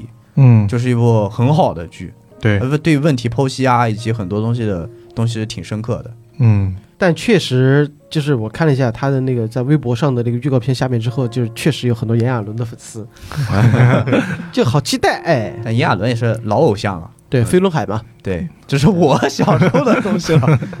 但是依旧还是挺帅的。嗯，嗯，好了，这是我这边的那个新闻。啊，那接下来我这边一个悬疑电影啊，悬疑电影《附身》将于八月五号在美国上映。附身是那个被附身了吗？附身应该是重生的那重个附身复、重复的那个复活复活的意思哦吧。哦哦它这个预告片的故事其实比较简单，应该说就是这么一个女主啊，她是一个单亲妈妈，独自照顾她的女儿。那两个人的生活都感觉挺好的，她自己事业也挺也挺成功的啊。那突然有一天，她就看见她身边有一个男人在跟着她。啊，啊，他一直说的，从口中念念有词，说你现在不要再打扰我们，什么已经过了二十多年了，然后你为什么要跟着我们？类似的话啊。但是呢，镜头里面感觉这个人好像只有他一个人能看见，哦，又是精神分裂的那种感觉。但不一定又，哎但但是那个预告片拍的好像，好像这个人好像就真的是在他身边在走动的感觉。然后他最终可能会，我看后面的预告片意思就是他好像已经开始就是开始拿枪了，开始准备魔去怔了要去一硬决刚了胜是负，吧？整个人的精神状态已经变得很不稳定了。啊，对他这个可能涉及到他们那个人可能啊，推的可能是他的之前的老公，我觉得可能是啊对，可能是他们这个之前这么事情的一个一个后续的影响吧，哎，我不知道为啥，我对我对这这类美式恐怖电影是美式的吧？是美国的，是美美国的，国美元八月五号八月五号美国上映，就我觉得这种这种想到那种很老套的故事，我不知道为啥。他这个故事架构确实是没有，可能不止他一个人拍过啊，我觉得嗯它这个应该算悬疑吧？悬疑嗯悬疑电影行，这个还有啥好说的吗？这个没了， 就是就是那个，因为那个那个女主就不知道，可能有人会认识啊，叫丽贝丽贝卡豪尔，她那个人演技很好。你看那个预告片的话，本人她这个人的戏把她带进去了，啊，对恐怖片专业户啊，对也不算，就演了很多恐怖片。对，演了很多恐怖片。嗯，行，来下一个好，下一个就是年度豪华阵容犯罪大片《阿姆斯特丹》首曝预告，然后将于十一月四日北美上映。然后我们刚刚不是快讯里头说了一个看他们逃之夭夭嘛，嗯，我们之前说他那个阵容很豪华，啊对然后有可能是想冲击什么奖 项。嗯相比这个相比这个，那小儿科，小儿科这个阵容，什么叫真正的豪华？啊就这个是要奔着他奥斯卡去了，就我感觉这不申个奥 都对不起这个阵容。然后给大家说一下啊，嗯首先主演三位：克里斯蒂安·贝尔，哎呦蝙蝙嗯蝠侠；玛格特·罗比，小丑女；约翰·大卫·华盛顿，信条。对，好，我们再往下 看，觉 啊，安娜·泰勒·乔伊，后裔弃兵女主。罗伯特·尼德呃，罗伯特·德尼罗，呃，出租车，呃，众多众多大众多对，呃大然佬后级拉米·马克雷，波西米亚狂想曲对》嗯男主，然后佐伊·索尔达纳，这个可能大家会熟悉一点，他的电影《阿凡达》女主，嗯，然后还有一个我在底下看到的泰勒·斯威夫特对，啊，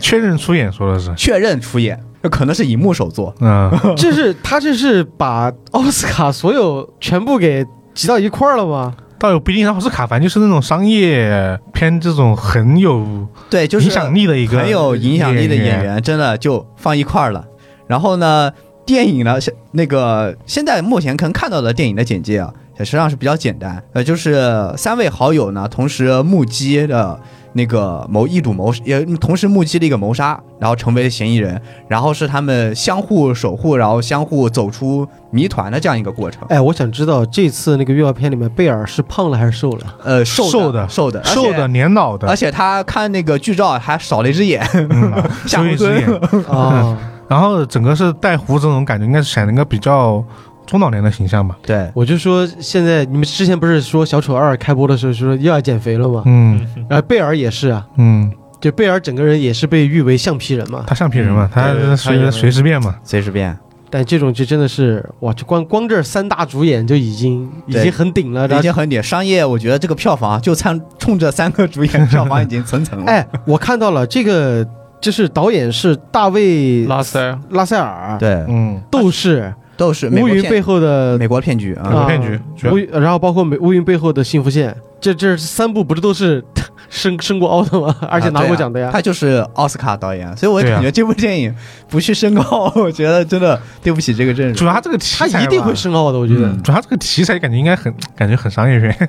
呃，题材有点商业片，嗯对但是说实话，看预告片的话，其实整个拍摄手法又感觉没有那么商业。我感觉不止一个年代。他这嗯他这说的是关于美国历史上最惊人的秘密阴谋之一。对，那是他的一个宣传语，嗯啊对，它是一部，它写的是一部犯罪大片，关于美国历史上最惊人的秘密阴谋之一。他这个是不是又是什么真实历史事件改编？嗯，没有，我没有看到它任何剧本上那个是所有的介绍都没有找到说真实的剧本改编。预告片带劲吗？预告片剪得很碎，很碎，真的你看不太出，你都不知道到底。发生了什么，就反正我就看介绍，我都不知道哦，这仨人是好友。 对，啊，就就等着数数人头呗。 啊，对，就就说白了就是众明星亮个相吧出来那种。但我就能看出应该有不同的时时代感那种感对觉，，但是总体来说都是怀旧风格。嗯对对嗯，对，它可能是我感觉是一个大案，然后牵扯出他们很长一个时间线的这个波折。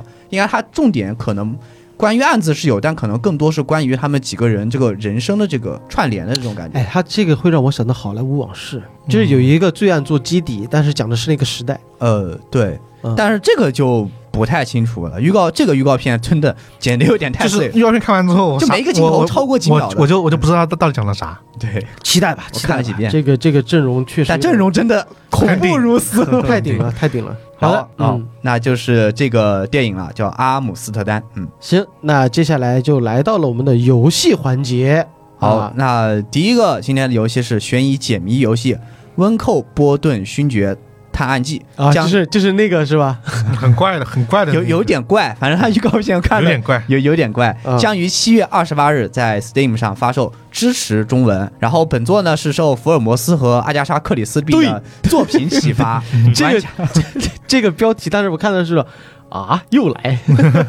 然后玩家将扮演二十世纪二十年代首屈一指的探长长颈鹿绅士啊，温寇波顿勋爵与同伴佛伦坡对佛佛伦坡博士一起前往犬魔岛调查发生在好友身上的谋杀案。它是一个动物拟人哎也是对，我觉得是一个 RPG 游戏吧，不，那个红，就文字冒险，我感觉。但那个那他感觉那个好像比那种还要简陋一点点。 算就整体来说比较简陋。它长颈鹿说它拟人吧，没有太拟人，它就是个长颈鹿。对，戴了个帽子，然后戴了个单片眼镜，然后其他动物呢，都还是保持着动动物物的该有的原型形状。它的预告片是谁好像被谋杀在了一个，好像是一一一只河马还是鲶鱼，一只鱼，啊，然后就死在那个箱子里面，然后就是水箱里面。呃嗯呃，这个反正啊，对，是不懂这个什么生物。你说它是鲶鱼吧？好像是个鲫鱼头来着，但是所以反后正有面那个大须须是啥东西反？正有很多那种 那种那种虚。就它会让我想到宝可梦，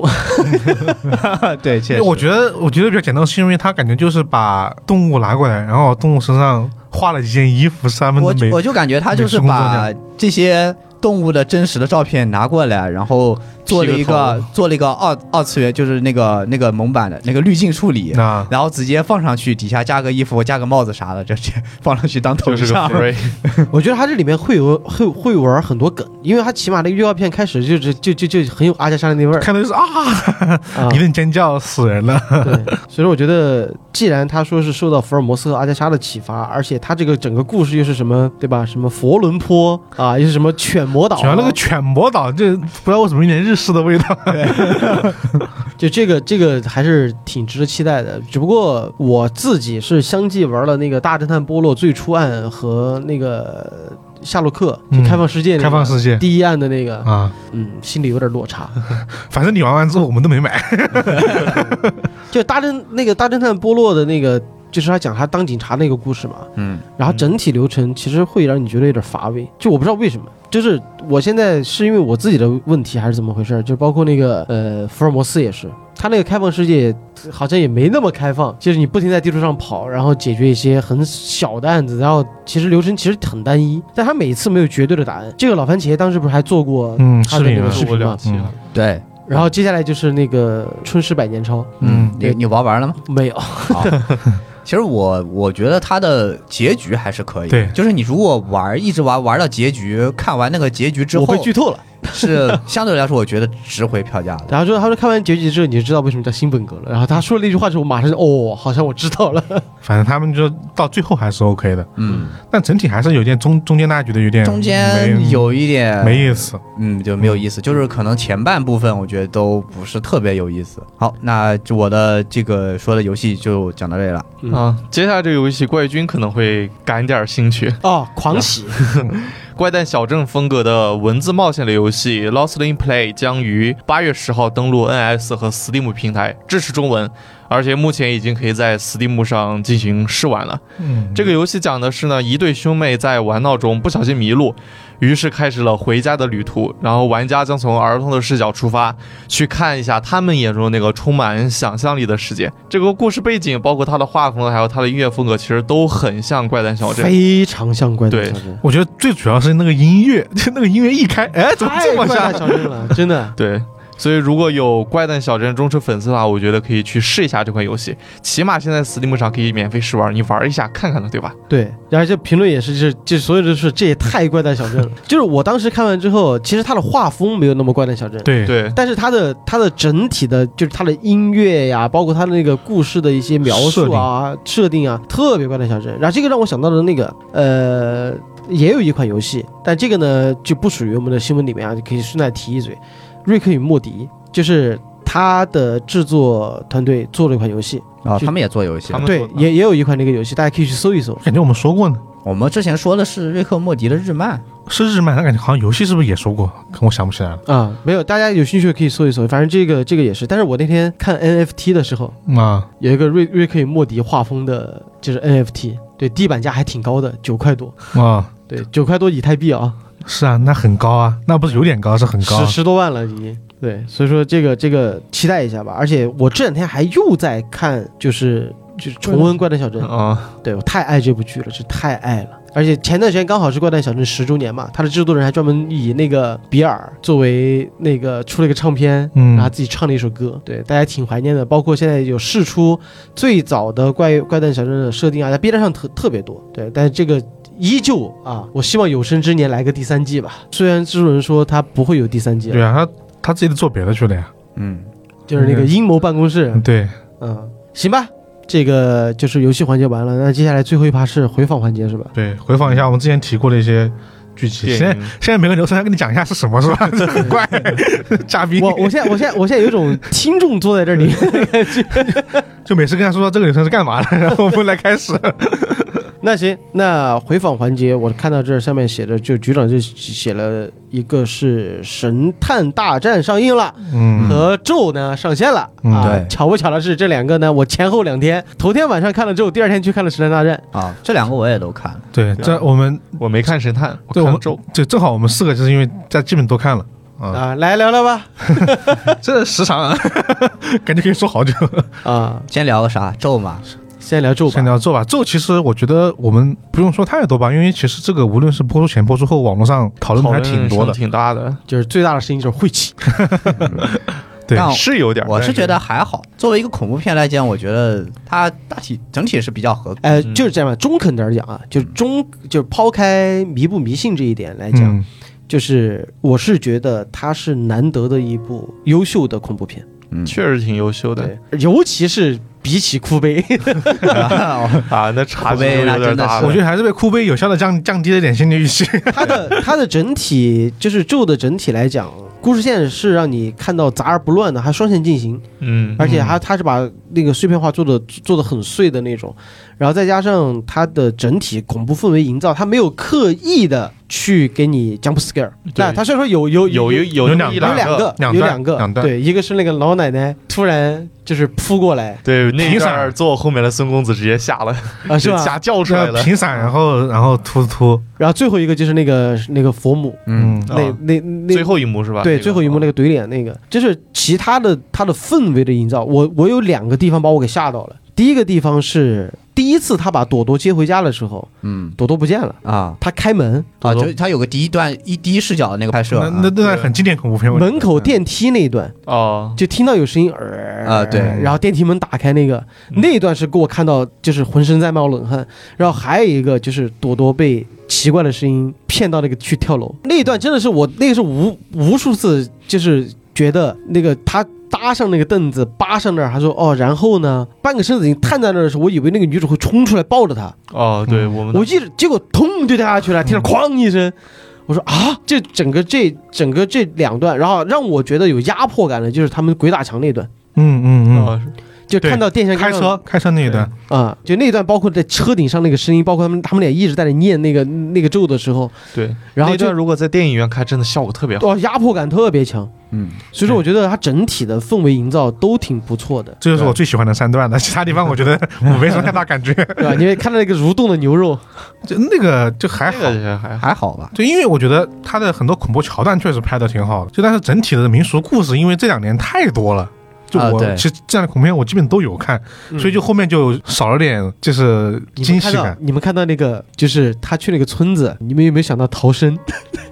那个游戏？二是 吧？对，逃逃生生二，二。逃生二，它嗯是有很多地方会有点很像像现在一些恐怖游戏，因为现在很多游戏确实有时候就是来到一个不知名的村庄，对当热情好客的当地人，对，都是有问 题的。然后又信仰什么奇奇怪怪的东西，然后身上写满符咒，然后包括，但是我自己个人受不了的是我有密恐，嗯啊，你有密恐那是吧，你看着那电你影是爽很了呀难！受就很很很很很难受。但是我是一个胆子特别小的人，嗯，就你们都知道，我去玩恐怖游戏或者说玩那 个鬼屋恐怖恐，我我会特别崩溃。但是我反而就是因为我看恐怖片，我就从来不会害怕。就我看恐怖片很少有让我害怕的地方。我看那个《中邪啊，》，就现在那个、哦国产的那哦个国对产国产那个嗯就是对片《中邪》，把我自己吓到什么？我我是全程静音看完的。啊，就是我忘了我在什么环境下，当时我是把那个重邪不新关完了，我是只看画面，我忘了当时是干嘛来着，是是坐火车还是怎么回事？就怕吵到别人，我就关了静音看。那个时候把我吓得够呛，结果我打开声音之后反而不吓人了。就是说很多时候我自己是因为我想象对会用我自己的想象才害怕的，但是看咒的时候，我三次把声音给调小了。就他那个声音是，有的是让我觉得很，就让我不舒服。对很不舒服。嗯嗯，我会故意把声音调小，就让我觉得就是这种不舒服不是反感，而是可怕对，啊。他就是那种你觉得有点不适吧，那种在那环境下面带入进去的话，对对，好，那么就接下来说到这个结尾，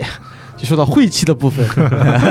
你们怎么看？我是觉得还好吧，因为恐怖电影也是电影里面比较特殊的一个流派，嗯它是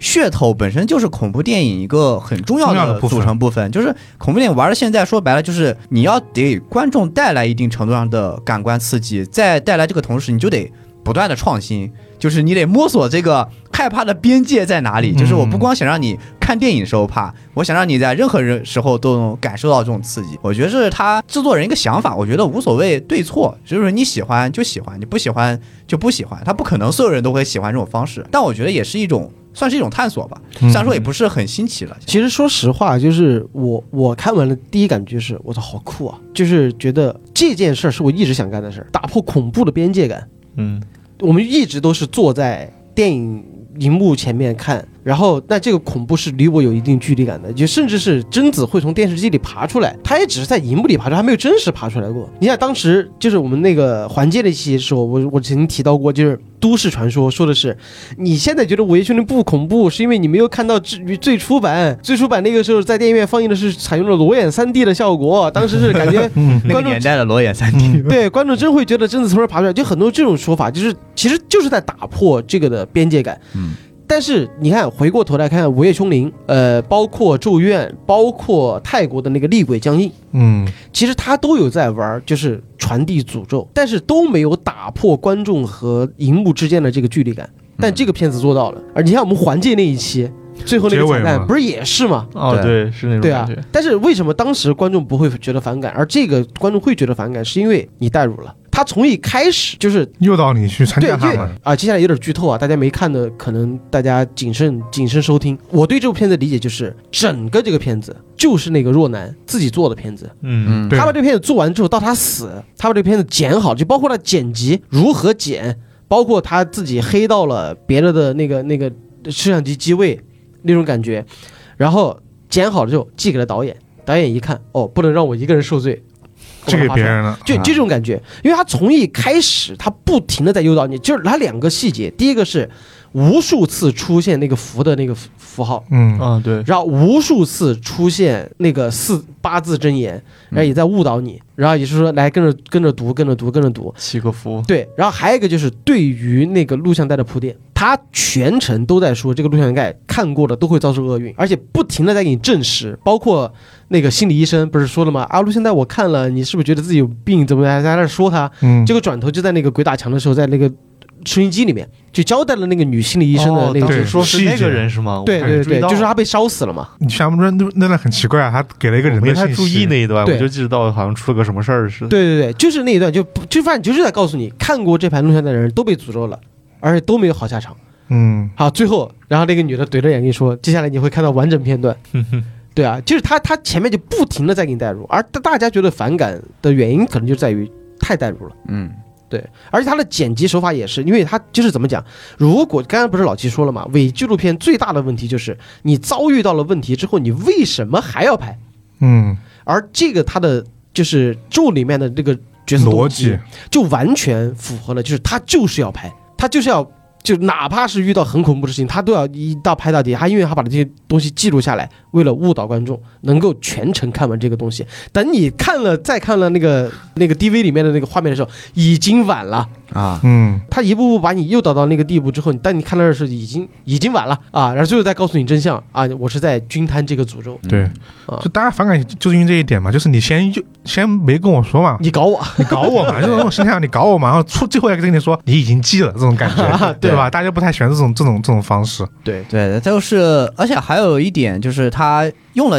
方式是这种民俗信仰这种方式去做的嗯嘛，就是它虽然说也是一个虚构的东西，但是某种来说，它取材于部分的不真实的东西。他关键就是他一直在强调就是真实事件改 编，啊很多人说其实差的很大，对非常大，非差常大。了非常大。看他那个整体的那个美术的那个东西，嗯就感觉就不是 这个什么云南地方会出来的东西， 啊，对，就感觉就是什么东南亚的 是某些什么巫毒小岛之类的。 对啊，我我当时看的时候，我就特别跳的是，我当时还回过头去看一下，确定这是你去了云南，鬼知道在哪拍的。就就那个地方好像是不会云南会出现这种，他可能会觉得是巫蛊之术啊那种，对，呃，这我自己可能对这方面，我觉得后面没有那种感觉，是因为首先它这个方式有点，就我们刚刚提到它，其实很多人用过嘛，嗯所以我可能自己警惕当时就比较强，就想的是哦，录像带，那你到底要放什么来来来传染的？就全是这种心态来啊，嗯对，看对它，对就反而会有点不一样的看法吧。就开头你刚刚说那个那个火车跟那个文秀男的时候，啊我一看，哦，像手上像个钻是吧？ 就我都没有去啊想，就因为那个题其实是一个很经典的题目了。就可能有时候会让你有有一种它的方式，因为有点有点以前大家大家用过，会有警他惕性他。他主要是他套了一个故事，就是你要相信他。对，就反而反而会让人有警惕性。嗯，就它没有，我觉得对我来说，就你你刚刚举例的三个桥段，嗯我是让我放松的警惕了，就我没有去想它是什么，嗯反而被它欺骗的那种感觉。嗯，但其他这种录像带的桥段啊、信仰这些东西就，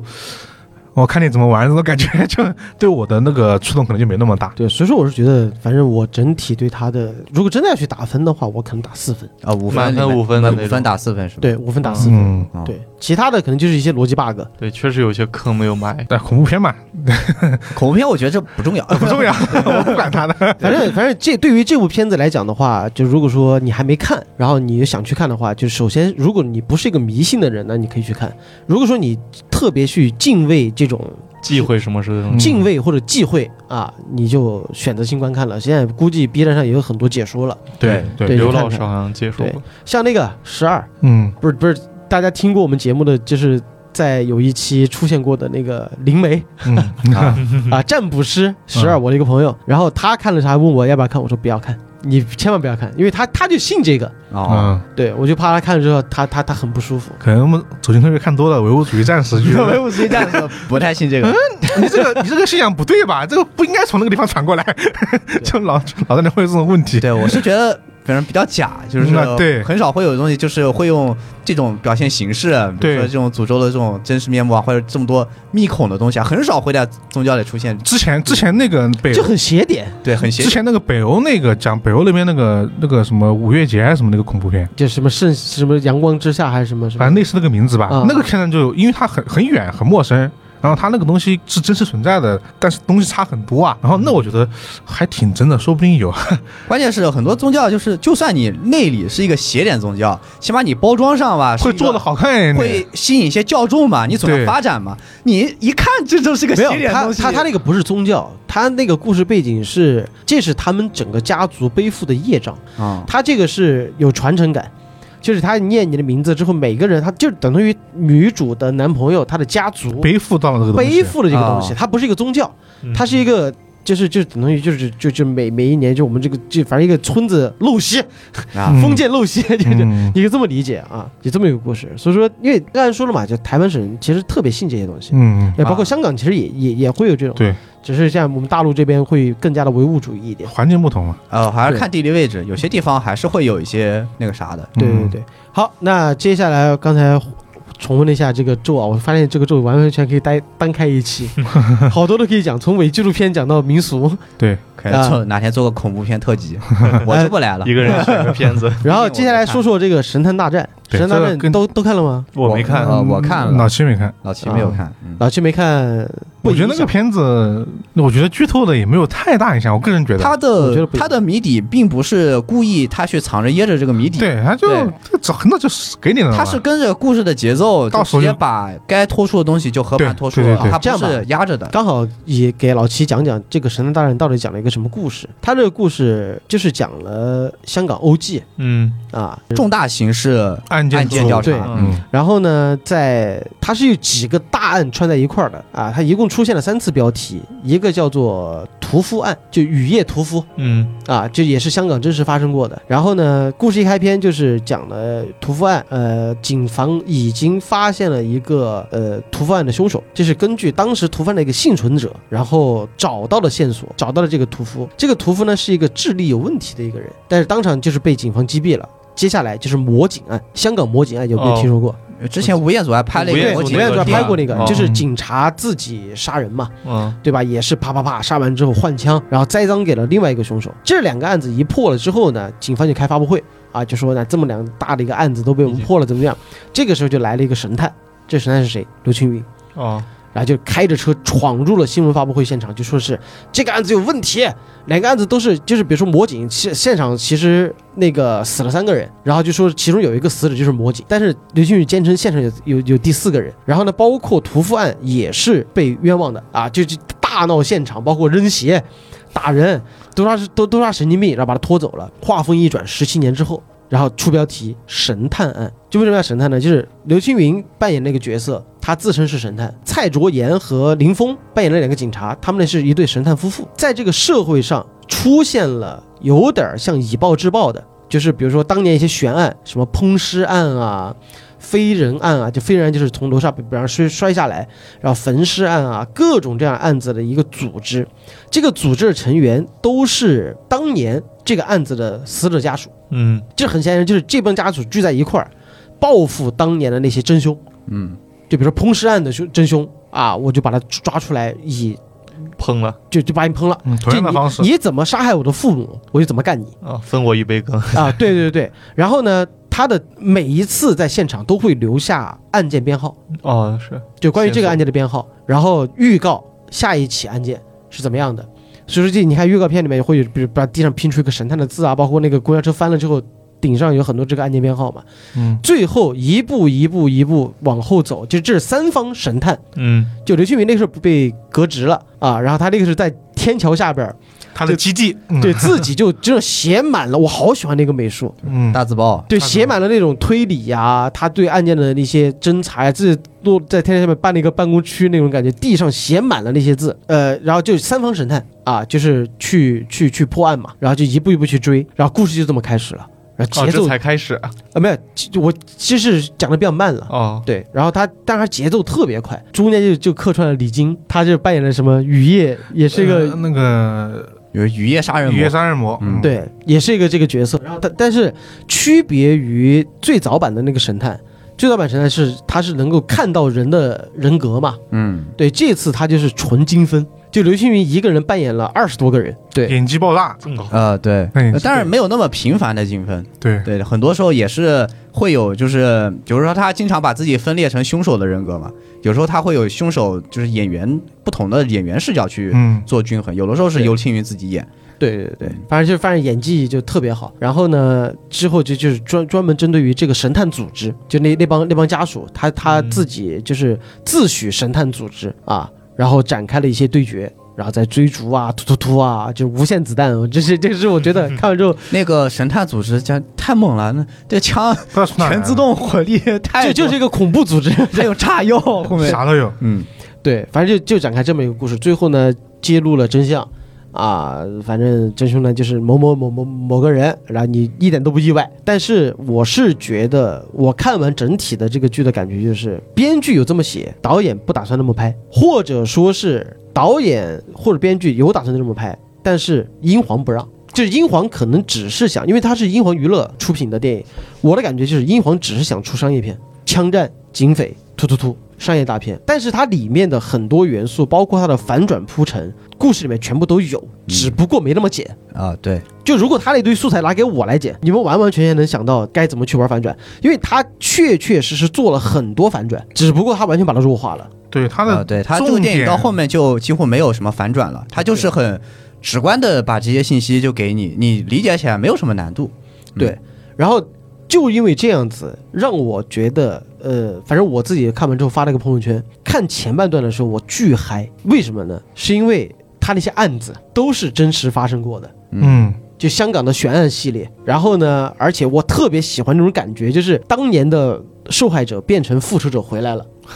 对，然后就开始。又开始追逐我，他们就是有点像，就是我在前面杀人，你在后面追我，然后我还给你留下线索，有点那种感觉，有点像就是蝙蝠侠那种谜语人，啊，我犯哦了这个，个罪，我给你留个线索，然后你去破下一个案子。前面部分就一直是这样的，就抓住我的那个兴奋点，但是到后半部分就开始直线拉胯。枪战了，对它，它里面用了一个算是轨迹吧，算轨迹吗？算算算算 是，你就是你真的你真的要把它当成他可以用轨迹来拍，但对他选的是另外一种方式，对，对我只能说，然后让我对人物的动机产生了崩坏感，就你不理解，你完全不理解，而且啊中间有好几个小反转，你我都没反应过来，嗯，就它可能场面太乱了。它里面有两个警察反水了，而两个警察其实就是神探组织的人，嗯，但是我完全没反应过来，而且我甚至对人物没有任何印象，我不知道你们有这种感觉。那两个警察我不认识没，有我我印象倒也很深刻，因为那个女的我倒印象挺深，对那个男的没有任何存在感。男的没有，但是女的给前面给了很多很多镜头，哦，但是我给了没很我没太注意到给，了很多次，就也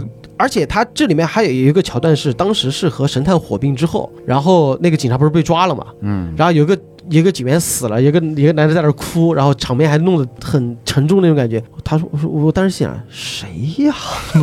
就他里面唯一塑造成功的就是刘青云，而且是刘青云把他演得挺好的。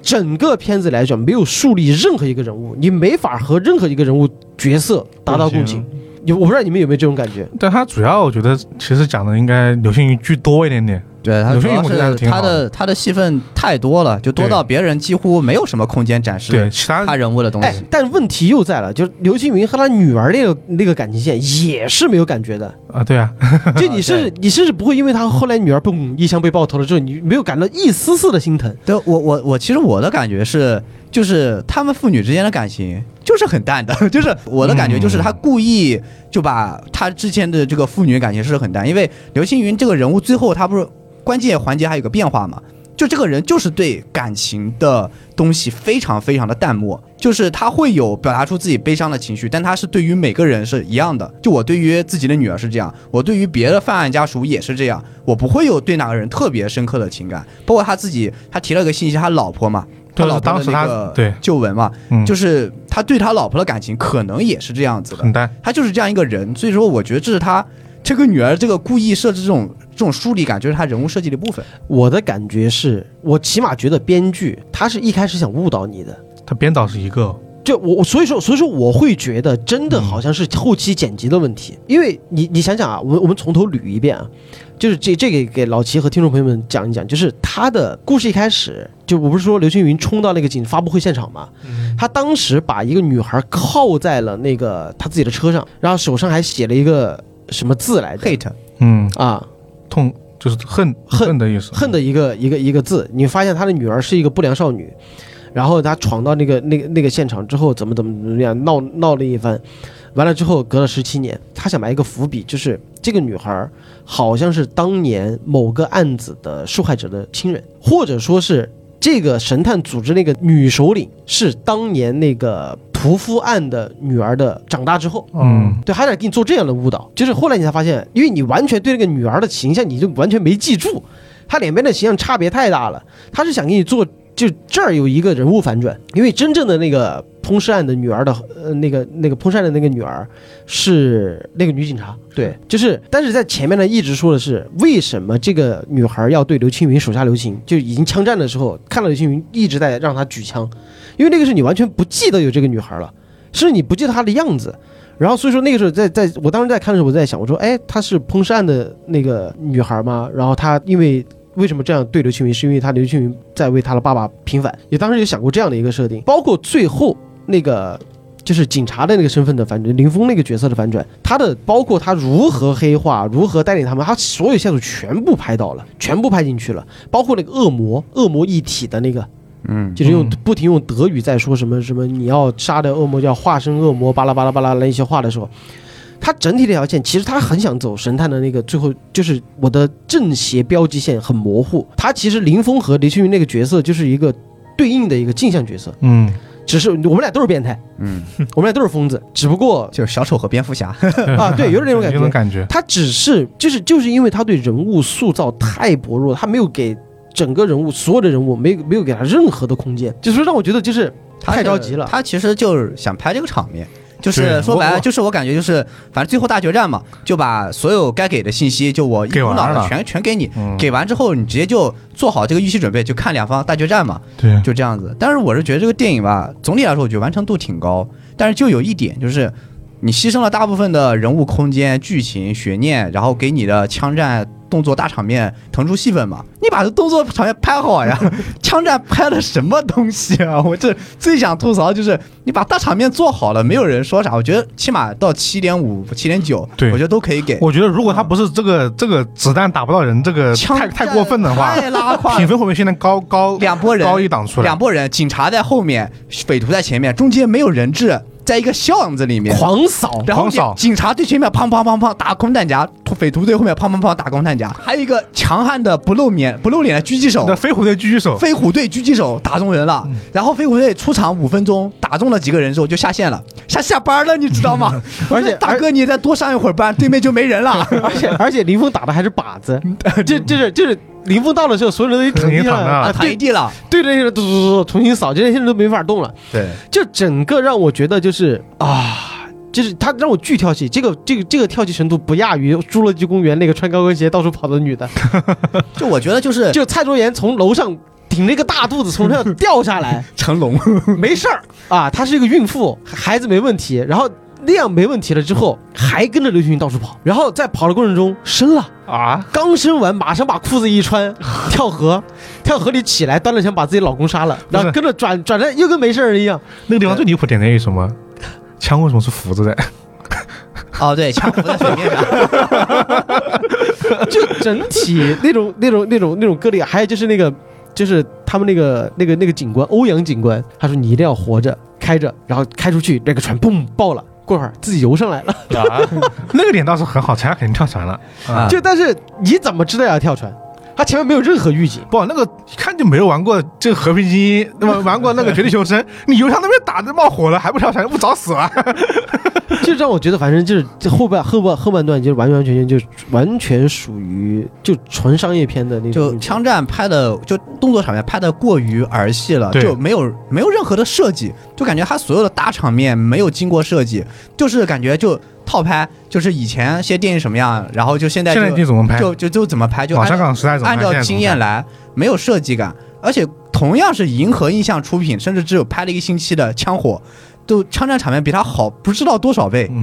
我就都不知这道个该怎么说？嗯这个感觉就是它过于商业化了。所以说，很多人在看完这个片子的时候，就是因为可能我我看完之后，我自己是有反感情绪的，但是我我没有那么快的表达我的观点，就是因为我我是不是因为我觉得它可以奔着推理拍，哦就是我自己的主观思想。所以说，我觉得我这么想不好，那我就沉下来好好去消化一下之后。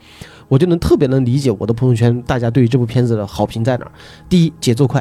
对，很快。就是很他很少有拖泥带水的文戏。然后呢，第二个就是刘青云的演技炸裂，嗯，对，这个就是完全没话说。然后你去就电影院看爆米花电影就就嘟嘟嘟嘟嘟嘟，因为我看的还是 IMAX 版的啊，你看完之后就就就就就看完就完事儿了啊，就这就就这这么一个感觉。但是我作为一个推理迷来讲，或者说他们这叫神探大战那种感觉啊，它其实也也是一个很好的底子，对，但是你看听他起名嘛，《神探大战》那嘛，大战战嘛，他都他都他他都都大已经战了，对很他都明显他都大战了。不是冲着推理我觉和得悬很疑去，这的我。觉得这个很关键的点就是这个导演就是韦家辉嘛，嗯就你刚刚也说，他其实这是他编导一体嘛，他自己编的、啊自己导的、自己监嗯制的，他自己其实没想拍推理片，对，但我是觉得他就是想有有有那个布局在里面的。之前他是应该他他是想为他的那个剧情那种商业剧情服务的那种是伏笔跟反转，嗯没有我我就我真抛的的很快，我其实我真的感觉应该是英英皇的问题。但他自己以前的片子也都是这个路数啊。韦韦家辉确实不是就对啊是像杜导那样子，而且呃神构建那种阴冷悬疑的那对，种神感探觉。好看是因为神探是杜琪峰是杜琪峰的，导的，虽然对也有他，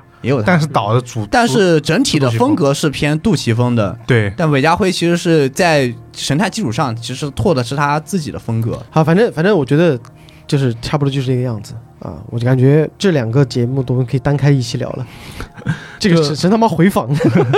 就我们本来就简短的评价一下，给大家做个做个那个预警吧，就是那个属于是观影先导，反正我觉得咒和神探大战都可以单拎一期出来讲。对，确实，我觉得神探大战让我共鸣到的地方其实是那个案件编号，啊懂我意思吧？啊对，对，怪异藏书局的案件编号也有啊。嗯哼，对啊他那个就是还还是一个总总体来说就是可《神探大战》到底抱一个什么的预期去看的问题，呃，很重要。对你如果带着去看推理悬疑，就可能不会达到你的反期正望我我去那一场人很多，就不像你去包场了，啊，那你应该感他 我们去真的一个 IMAX 厅， 把就我一个人坐就那就就就他们应该都是没有看过前前作《神探》的，他都不知道这个人是谁，可能、嗯电影院气氛贼好，就他们就该笑就笑，该那种刺激就刺激，就就很正他常。没有联系啊和前作呃是，但是你知道跟不知道，总会群体是不一样的呀，啊。啊，是吧？然后我觉得大家可能也大家也也会有吐槽，也一样。但我觉就是得，如果子弹你你抱着想去看大场面和枪战戏的话，我劝你也不要去了，太烂了，我只能这么说。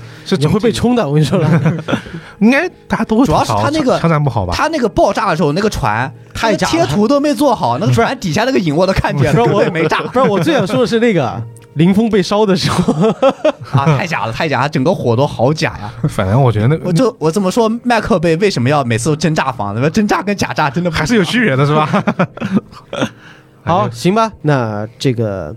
呃，今天的怪异情报处呢就到此结束了啊、当然还是打一波广告。首先呢是怪异藏书局正在上行《空城计》的限定藏书票，这次呢是限时不限量，当然这个限时也差不多了啊，快一个月了，一个月之后我们就会下架这个藏书票了。嗯，呃，大家可以有兴趣的话呢，去购买一下。那当然，另外一个就是，如果说你希望加入我们，或者说能认识更多的推理聊天的朋友的话呢，请关注“怪异故事”公众号，输入“听友群”或者“电台”，就可以获得我们的进群方式。然后我们的摆渡人会将你拉到群里面的。当然啊、这个也给大家说一下，就是因为橘子啊、嗯因为离职了，哈嗯就是有有别的职业方向了，所以说暂时他还是摆渡人。但是我昨天看到那个咱们淘宝店居然有人跑来问，就是为什么加了听友群的那个号没人通过，这个要跟进一下 我看橘子周末还在拉人啊，啊。这可能有一个中间有什么一些小误会吧。对对对对，嗯